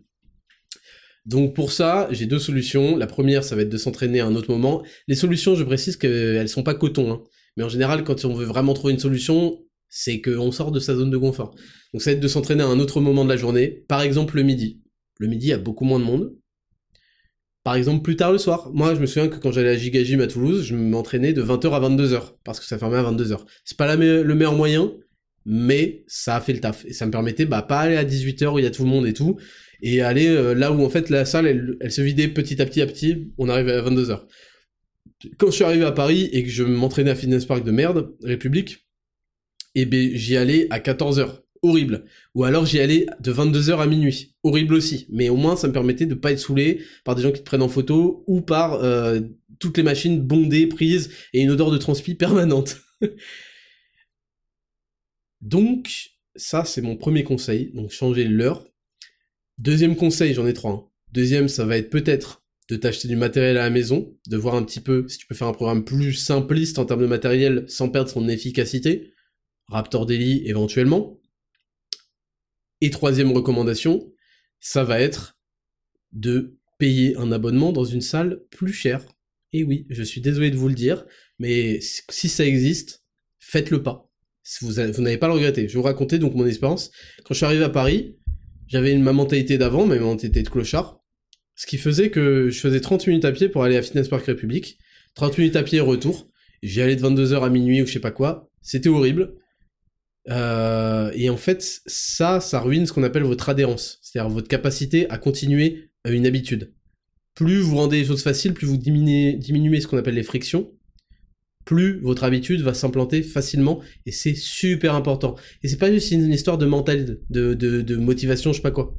Moi, j'ai de la motivation, mais il y a plein de choses que j'ai. Je suis parti au plus proche plutôt que d'aller au meilleur. Parce que le plus proche me permettait de chez moi, me permettait de le faire tout le temps, tout le temps, tout le temps. Alors que quand c'est trop loin, un moment ça vous saouler, nan, ça peut vite sauter, faites attention. Et quand je suis arrivé, j'allais à Finesse Park République, 30 minutes à pied, 30 minutes retour dans des horaires que je ne choisissais pas parce que la salle était blindée tout le temps. Alors qu'il y avait une salle beaucoup plus proche de chez moi qui était beaucoup plus chère. Et j'ai pas fait, j'ai fait assez même fier. Parce que dans ma tête, c'était impossible en fait de payer 100, 150 euros par mois. Je sais que ça vous choque là. Ça me choquait pareil euh, en 2017. C'était impossible de payer 100, 150 euros par mois dans une salle. Je l'ai fait. Meilleur investissement de ma vie. Surtout que c'est mon métier. Hein. Meilleur investissement de ma vie j'ai plus besoin de choisir un horaire où il n'y a pas de gens, je sais pas quoi, j'y vais et ce sera toujours plus ou moins euh, espacé et vide. J'y vais, c'est à côté de chez moi, le matériel est jamais pété, d'excellente qualité, truc, truc, truc. Donc si vous avez la possibilité et les moyens, parce que je peux comprendre hein, que c'est des moyens, mais aussi il faut que vous façonniez votre cerveau à élever ses standards pour aller chercher des solutions à vous permettre ce genre de, de, prestige, si on peut dire. Donc voilà pour te répondre, je t'ai donné trois solutions, mais dis pas que parmi ces trois-là, il n'y en a pas une qui peut te correspondre. El Babouche, salut Raptor, tu conseilles la prise de zinc avec le magnésium le soir avant le coucher. Pourtant, on me dit que le zinc perturbe le magnésium et qu'il faut prendre, les prendre séparément dans la journée. Quelle est ton opinion à ce sujet? Donc, en effet, euh, euh, moi, dans le pack sommeil, hein, qui est le plus petit pack, pour ceux qui veulent tester les bénéfices, c'est, euh, je crois que c'est autour de 40 euros. Regardez les avis, faites-vous une idée très précise. Je pense que si vous n'avez toujours pas, vous n'avez pas passé le cap des compléments alimentaires, testez ça voilà, hop, j'ai perdu 40 euros, merde, je me suis fait niquer et tout. Bon, en échange des 40 euros, vous avez euh, un mois de, de pack sommeil. Observez l'effet que ça va faire. C'est, ça peut changer votre vie, en fait, je vous le dis au passage. C'est le plus petit pack qu'on a, qu'on est, pardon, sur Raptor Nutrition. Et si vous vraiment vous voulez euh, tester un peu les compléments alimentaires, vous avez un tout petit budget, allez-y et allez-y, pas les yeux fermés. Ne faites pas confiance les yeux fermés, mais bon, renseignez-vous si vous voulez sur l'effet du magnésium du zinc. Et allez voir les avis aussi. Donc, en effet, il y a des gens qui connaissent les choses, mais en fait, il faut comprendre que sur Internet, les gens veulent faire les intéressants. Gardez toujours ça à l'idée. Donc, ils vont vous dire, ouais, est-ce que t'as pas observé? J'ai vu un mec faire un réel, on m'a tagué dessus en fait, un bouffon avec un stéthoscope autour du cou pour se donner un. Vous savez, c'est les fils de pute qui viennent d'obtenir leur diplôme de médecin et qui pensent qu'ils connaissent tout. C'est des, des avaleurs de poutres zététiciens qui ont 5 doses dans le corps, ok? Sinon, ils sont anti-vax. Voilà j'ai décidé, si vous êtes, euh, vous avez pas 5 doses, vous êtes anti-vax, ok? Et toujours, ils veulent faire intéressant. Lui disait, ça ne sert à rien de se complémenter en magnésium, car ce n'est que pour euh, combler des carences. Dis, je te jure, fils de pute, euh, mais en fait, 80% de la population minimum est carencée en magnésium, et les apports augmentent au fur et à mesure qu'on a de l'activité, et c'est très compliqué dans, l'alimentation de se fournir du magnésium. Et quand on trouve des sources de magnésium, il faut en prendre des tas et des tas, et elles sont souvent mal assimilable et, mal, et très peu de biodisponible. Ah, trop du cul. Et, euh, et en fait, oui, c'est ça, c'est que je vous ai toujours expliqué que les vitamines, les minéraux, etc., n'ont pas d'effet si vous les surchargez à, euh, si vous en prenez 10 fois la dose. Mais par contre, si vous les utilisez pour combler une carence, ce qui est le cas en fait pour le zinc, pour le magnésium, pour la vitamine D, pour les oméga 3, pour plein d'autres choses, là ça va avoir un effet, un effet très bénéfique. Et donc les gens peuvent faire intéressant, souvent pour mettre en avant que eux, contrairement aux autres, ont repéré le, petit point faible de ça, mais ouais, le zinc et le magnésium entrent en compétition, sauf que le zinc et le magnésium entrent, en compétition quand on dépasse les hauteurs de 600 ou 700 mg, il me semble de souvenir. Hein. La dose de magnésium dans les compléments c'est 300, et de zinc c'est de 10 à 30 mg. 300 plus 30, ça fait 330 c'est pas 600. Donc, en fait, je, sais pas pourquoi les gens m'adressent la parole, mais du coup, tu poses la question et tu le fais euh, vraiment euh, pour savoir, donc je te réponds, oui, ça entre en concurrence à un certain niveau en fait. Comme tout dans la vie, il faut quantifier les choses pour savoir si euh, c'est bien, si c'est empoisonné, etc. Donc, En fait, non, et du coup, non, ils entrent pas en compétition là, et en contraire, ils entrent en synergie. Et avec, tu vas trouver de la taurine pour un effet calmant, parce que la taurine a un effet calmant, contrairement au rigolo, là, qui voit que c'est dans le Red Bull et qui croit que c'est des couilles de taureau et que ça va les exciter. Je vais citer personne, mais il y en a qui... Euh, voilà. Et euh, vous avez de la vitamine B6 pour améliorer l'absorption et la biodisponibilité. Et ils sont aussi sous forme euh, bisglycinate, ce qui déjà, d'un point de vue digestion, ne fait pas... Parce que le magnésium, l'oxyde de magnésium, c'est un laxatif. Hein. Dans les hôpitaux, on va donner de l'oxyde de magnésium quand on veut que quelqu'un vide son, intestin. Donc le magnésium, c'est pas pareil oxyde ou je sais pas quoi, ou euh, citrate ou bisglycinate. Bisglycinate, c'est la meilleure forme, la plus biodisponible. Euh, et le zinc, c'est pareil. Qu'est-ce que je voulais dire d'autre? Et euh, vu que c'est made in France et qu'en fait nous, on a des vrais fournisseurs de qualité, bah vous sentez tout de suite la différence. Et c'est pour ça que je vous laisse aller lire les avis sur ce pack sommeil. Voilà pour te répondre. Simon Dufourog, Dufourou. Comment as-tu vaincu la peur de te lancer dans l'inconnu avant de créer tes entreprises? C'est une bonne question. Euh, je pense que c'est... Alors, il y a une mauvaise vision, tu se lancer, se jeter. Les choses n'arrivent pas comme ça, elles arrivent quand elles sont réfléchies, quand on prend le temps d'analyser. Avant de faire ma chaîne YouTube, et c'était un truc qui me rapportait 0 euros, hein, c'est gratuit. Avant de faire ma chaîne YouTube, j'ai pas juste fait une vidéo parce que je voulais. J'ai analysé dans quel champ je pourrais avoir des apports par rapport à ce qui se fait déjà. C'est ce qu'on appelle, c'est ce que les, gens académiques dans les écoles de commerce bidon euh, appellent des études de marché, je sais pas quoi. Vous remarquerez que tous les profs euh, dans ces écoles-là n'ont jamais ouvert un, business de leur vie. C'est pour ça qu'ils se permettent d'appuyer sur des trucs de merde dont personne ne sert après. Euh, je vais étudier tout ce qui se fait, je vais regarder un peu ce qui se fait, je vais regarder un peu ce que moi j'attendrais. Souvent, les bonnes idées en entreprise, elles, viennent de « Ah, il y a pas ça. J'aimerais bien qu'il y ait ça.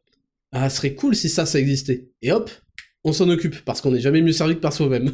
c'est comme ça que j'ai toujours fait tout. Donc j'ai analysé ça, et ensuite, une fois que j'ai fait par exemple les vidéos, bah c'est pas juste euh, j'ai fait, euh, j'ai traité le sujet ou je sais pas quoi, de la manière. Non, j'ai aussi mis euh, de la, ouais, de la, de la manière. Il y a plein de gens, ils se lancent sur YouTube ou je sais pas quoi, ils font une vidéo, eux-mêmes la regarderaient pas en fait. Ils comprennent pas qu'ils regardent la vidéo parce que c'est eux. Mais la plupart des gens, il, faut aborder cet aspect de se mettre à la place des autres. Est-ce qu'un mec qui arrive, il voit la vidéo, il me trouve chiant? Est-ce qu'il trouve ça pas intéressant? Est-ce qu'il y a suffisamment de trucs pour retenir son attention? Est-ce que c'est cela? Quand vous faites ça, vous ne vous lancez pas dans l'entrepreneuriat. Vous créez, vous construisez quelque chose. Et, euh, et, ensuite, oui, bah en fait, en France, il y a toujours la pression de vendre quelque chose. Le public est insupportable parce qu'il est constitué d'énormément de gosses ou de losers. Et donc, il y a beaucoup de gens qui sont infernaux, et moi ça m'a freiné énormément et très longtemps. Il y a, pendant très longtemps, j'ai continué à faire rien, rien, et des trucs pas chers, brider mes prix, gratuits, pour qu'on se dise pas, ah ouais, le mec fait de l'argent, tout ça pour que les gens disent, ah ouais, ce qui est cool, c'est que c'est pas cher, je sais pas quoi. Va te faire foutre en fait. Et j'ai perdu énormément de temps à me soucier de ces avis-là. Euh, donc ça, en fait, c'est le l'avis des rageux et des losers qui peut être handicapant. Mais quand vous savez que vous faites des bêtes de trucs, que vous mettez tout ce que vous pouvez et tout ce qu'il faut bah en fait, il faut pas avoir peur d'arriver et d'imposer son style. Donc, évidemment, il y a une peur de... Pas une peur, mais il y a une appréhension, il y a ce savoir, on sait très bien qu'il va y avoir une partie des gens qui vont rager, mais encore une fois, il s'agit de coefficienter les avis des gens. Revoyez la, rubrique entreprendre de la semaine dernière de, de, et de cette semaine. faut attribuer des coefficients. Et moi, les losers et les, les rageux qui ont rien, fait de leur vie, rien à apporter, je vais pas leur attribuer un coefficient 1, je vais leur attribuer un coefficient 0, même pas 0, 1, 0. Donc, voilà. Et on finit avec Kix. Salut Raptor, le matin, il n'y a plus de soleil. Qu'est-ce que tu recommandes en morning routine pour avoir assez de lumière Continuer comme ça? Ben, euh, vous savez que dans la morning routine, ça fait, euh, ça fait, euh, ça fait comment, youtubeuse beauté là. Dans, dans ce que je conseille de faire le matin, c'est de prendre le soleil. Et dans le Dexascan, c'était sur le sommeil. J'avais parlé de l'influence du rythme circadien, de comment bien le structurer pour avoir un sommeil de qualité. Je vous disais de prendre le soleil le matin. Et en fait, je vous avais dit, quand il fait très beau, ça 5, 10 minutes, 5 minutes peuvent suffire. Euh, quand il fait pas beau et que le, il y a du soleil. Hein. En fait, je vous explique, si vous voyez dehors, en journée, le soir, vous, par exemple, le soir, on voit rien. Alors, vous, vous habitez, enfin, on habite tous dans les centres urbains, il y a des lumières, nanana. Normalement, vous sortez la nuit, en campagne, vous voyez que dalle. Hein. Vous, avez, envie de rentrer vite. Par contre, si vous sortez en journée, vous voyez. Parce que c'est pas parce que vous voyez pas le soleil qu'il y a des nuages. Si vous voyez dehors, c'est qu'il y a du, c'est éclairé, pardon, par quelque chose. c'est pas éclairé par le bon Dieu ou par le Saint-Esprit, quoique, mais c'est par le soleil, ok? Donc faut simplement prolonger. Et c'est vrai que là, bah, ça devient compliqué. Là, là, je peux comprendre. Je vais dire, ouais, bah, faut, je vous donne les chiffres, hein, c'est pas ma faute, mais c'est minimum 30 minutes. Minimum 30 minutes dehors le matin. Hein. Et la journée, faut essayer d'en avoir 30 minutes, une heure d'exposition. Et je comprends que ça peut paraître dur, mais ah, je vous donne juste les chiffres et mettez-vous à la place de nos ancêtres. Est-ce que vous croyez qu'on est fait pour être, dehors, on n'est pas fait pour s'enfermer à la maison et pas voir le soleil? On est fait pour ça, notre corps fonctionne en synergie avec ça. Et forcément, bon bah, il va y avoir des manques de vitamine D pendant la période automnale hivernale, ça c'est évident. C'est une carence, pour reprendre l'autre débile au stéthoscope, c'est une grosse carence. C'est ce qui est responsable des dépressions hivernales, c'est ce qui est responsable du baisse des hormones et de l'envie, euh, de la fertilité, de la sexualité dans ces zones-là. Et donc, euh, bah évidemment, moi je recommande d'aller prendre le soleil et de se complémenter en vitamine D. Donc euh, voilà pour te répondre. On va passer du coup à la dernière rubrique, je crois que c'est la rubrique numéro 6. C'est le sondage et le devoir de la semaine. Et on aura fini cet épisode avant le deuxième épisode de la semaine sur les news. C'est parti, jingle.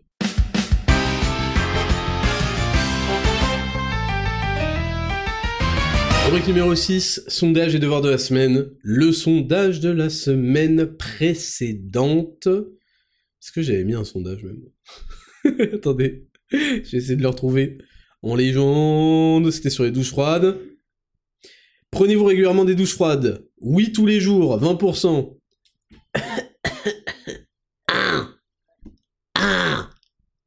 Vous allez me faire croire à moi? 20% tous les jours? Votre douche froide bien tiède? Hmm? Oui, régulièrement, 23%. Vous aussi, vous allez me faire croire? Parce que pour moi, en fait, la douche froide, soit tu la fais tous les jours, Enfin, après, régulièrement, ça peut être après le sport. Ok. Ok, ok, ok. Non, bien chaude, t'es fou, 55%. Bande de petits menteurs, là.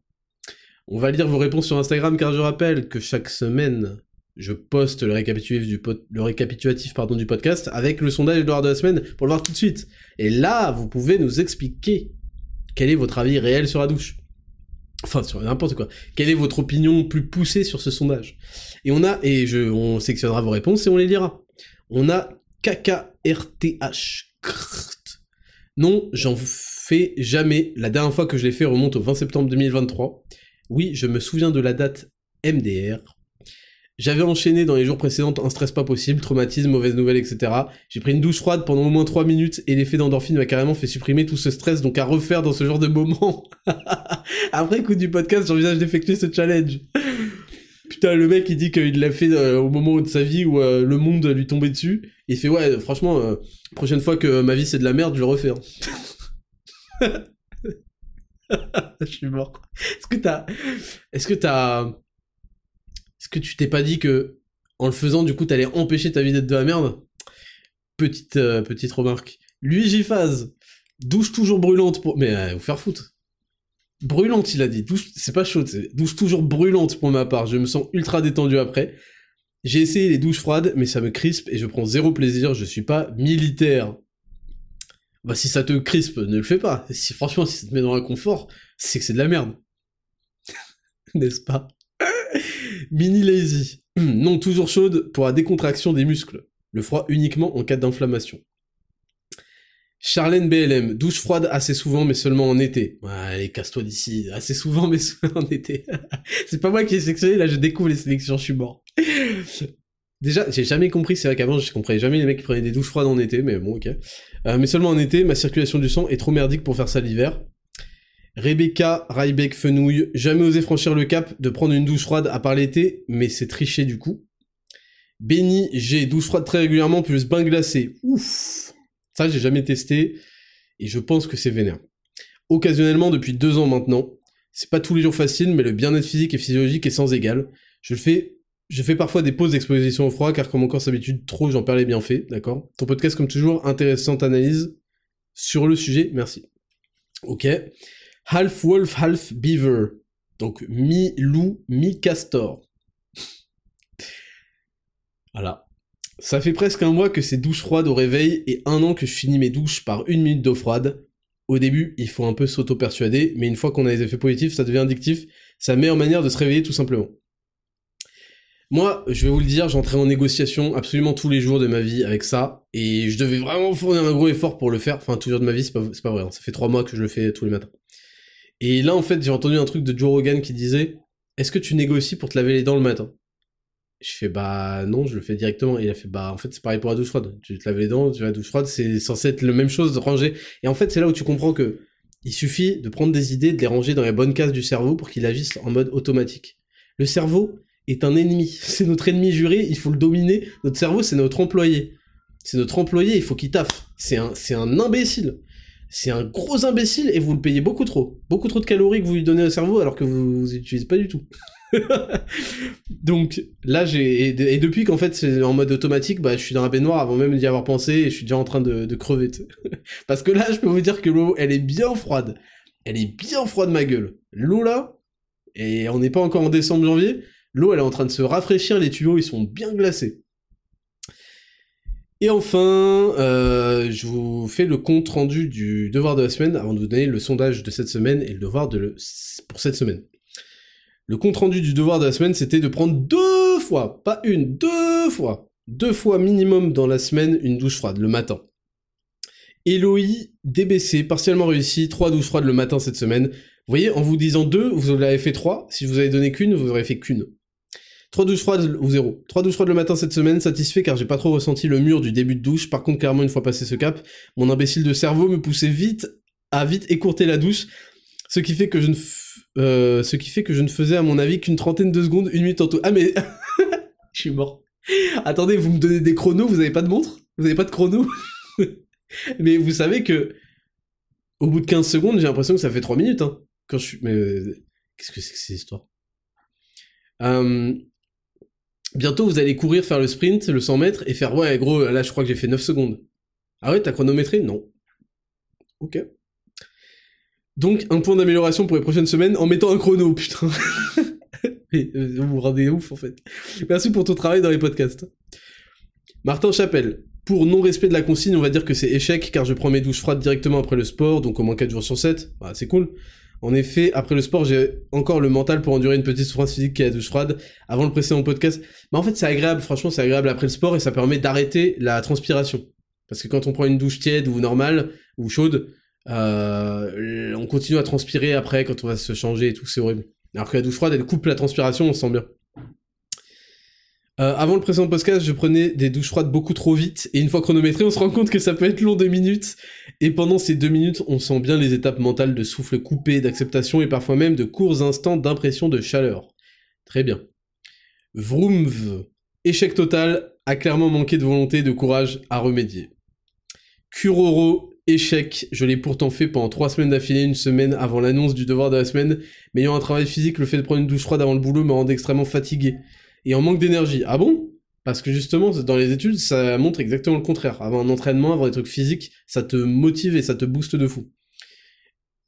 Et en manque d'énergie, j'ai dû me résoudre et arrêter cette pratique pour le moment. Et on finit avec Adrien MTH, salut Raptor. Pour moi, c'est une franche réussite je suis content d'avoir essayé. J'ai fait cela mardi et samedi. Et ce que j'en ai appris, c'est que les 10 premières secondes, c'est un enfer, la respiration s'emballe, même plus que 10 secondes. Hein. Les, on va dire les 20-30 premières secondes. Et ensuite, c'est bon, en fait, on est déjà dedans. C'est un enfer, la respiration s'emballe. Ah oui, j'ai oublié de vous dire, je sais pas si je vous l'ai dit, mais je crois que je vous l'ai dit.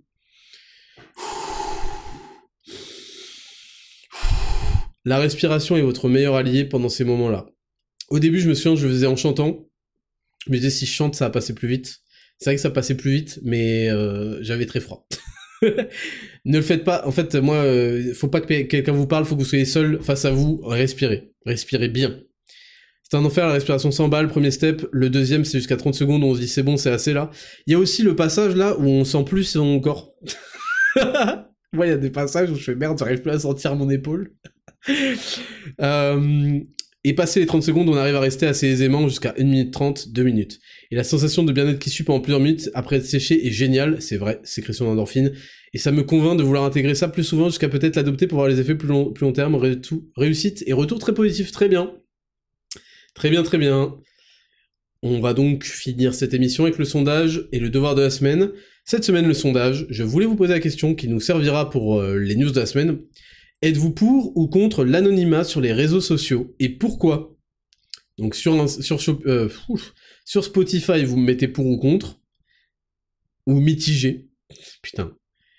Non, je vais pas mettre mitigé parce que c'est bon en fait. Pour ou contre? Et sur euh, Instagram, vous pouvez aller me dire pourquoi et on sélectionnera vos réponses et on les lira la semaine prochaine. Et le devoir de la semaine, faire le jeûne intermittent toute la semaine. Alors j'étais pas très chaud pour vous donner ce devoir de la semaine parce que je sais que la première semaine, c'est pas le bon moment pour voir à quel point c'est bien et efficace. C'est le moment de souffrance. Donc en vrai, je, voudrais donner ce devoir pendant deux semaines. Mais déjà, on va faire le bilan au bout d'une semaine pour euh, valider ou pas ce que je vous ai, euh, ce, que, je pense qui va se passer, et on verra pour la semaine prochaine. Donc faites le jeûne intermittent, je vous ai donné le protocole idéal dans le dans le Dexascan, vous pouvez le réécouter et ça vous donnera une idée de comment appliquer tout ça. C'est tout pour cet épisode 9 de 10 000 pas saison 2. Je vous remercie chaque semaine de vous me donner autant de votre temps, deux heures, parfois plus. Euh, et je sais que si vous revenez, c'est que vous avez quelque chose de positif à en tirer. Je suis très heureux de, vous de donner mon temps pour améliorer autant de vie humaine. je suis très heureux, ça me fait vraiment, ça me fait vivre. Et je vous souhaite à tous une excellente semaine. N'oubliez pas de noter et de partager ce podcast à vos proches, parce que c'est comme ça, et uniquement comme ça, qu'on va progresser. C'est tout pour cette semaine. C'était le Raptor, je vous kiffe. Ciao.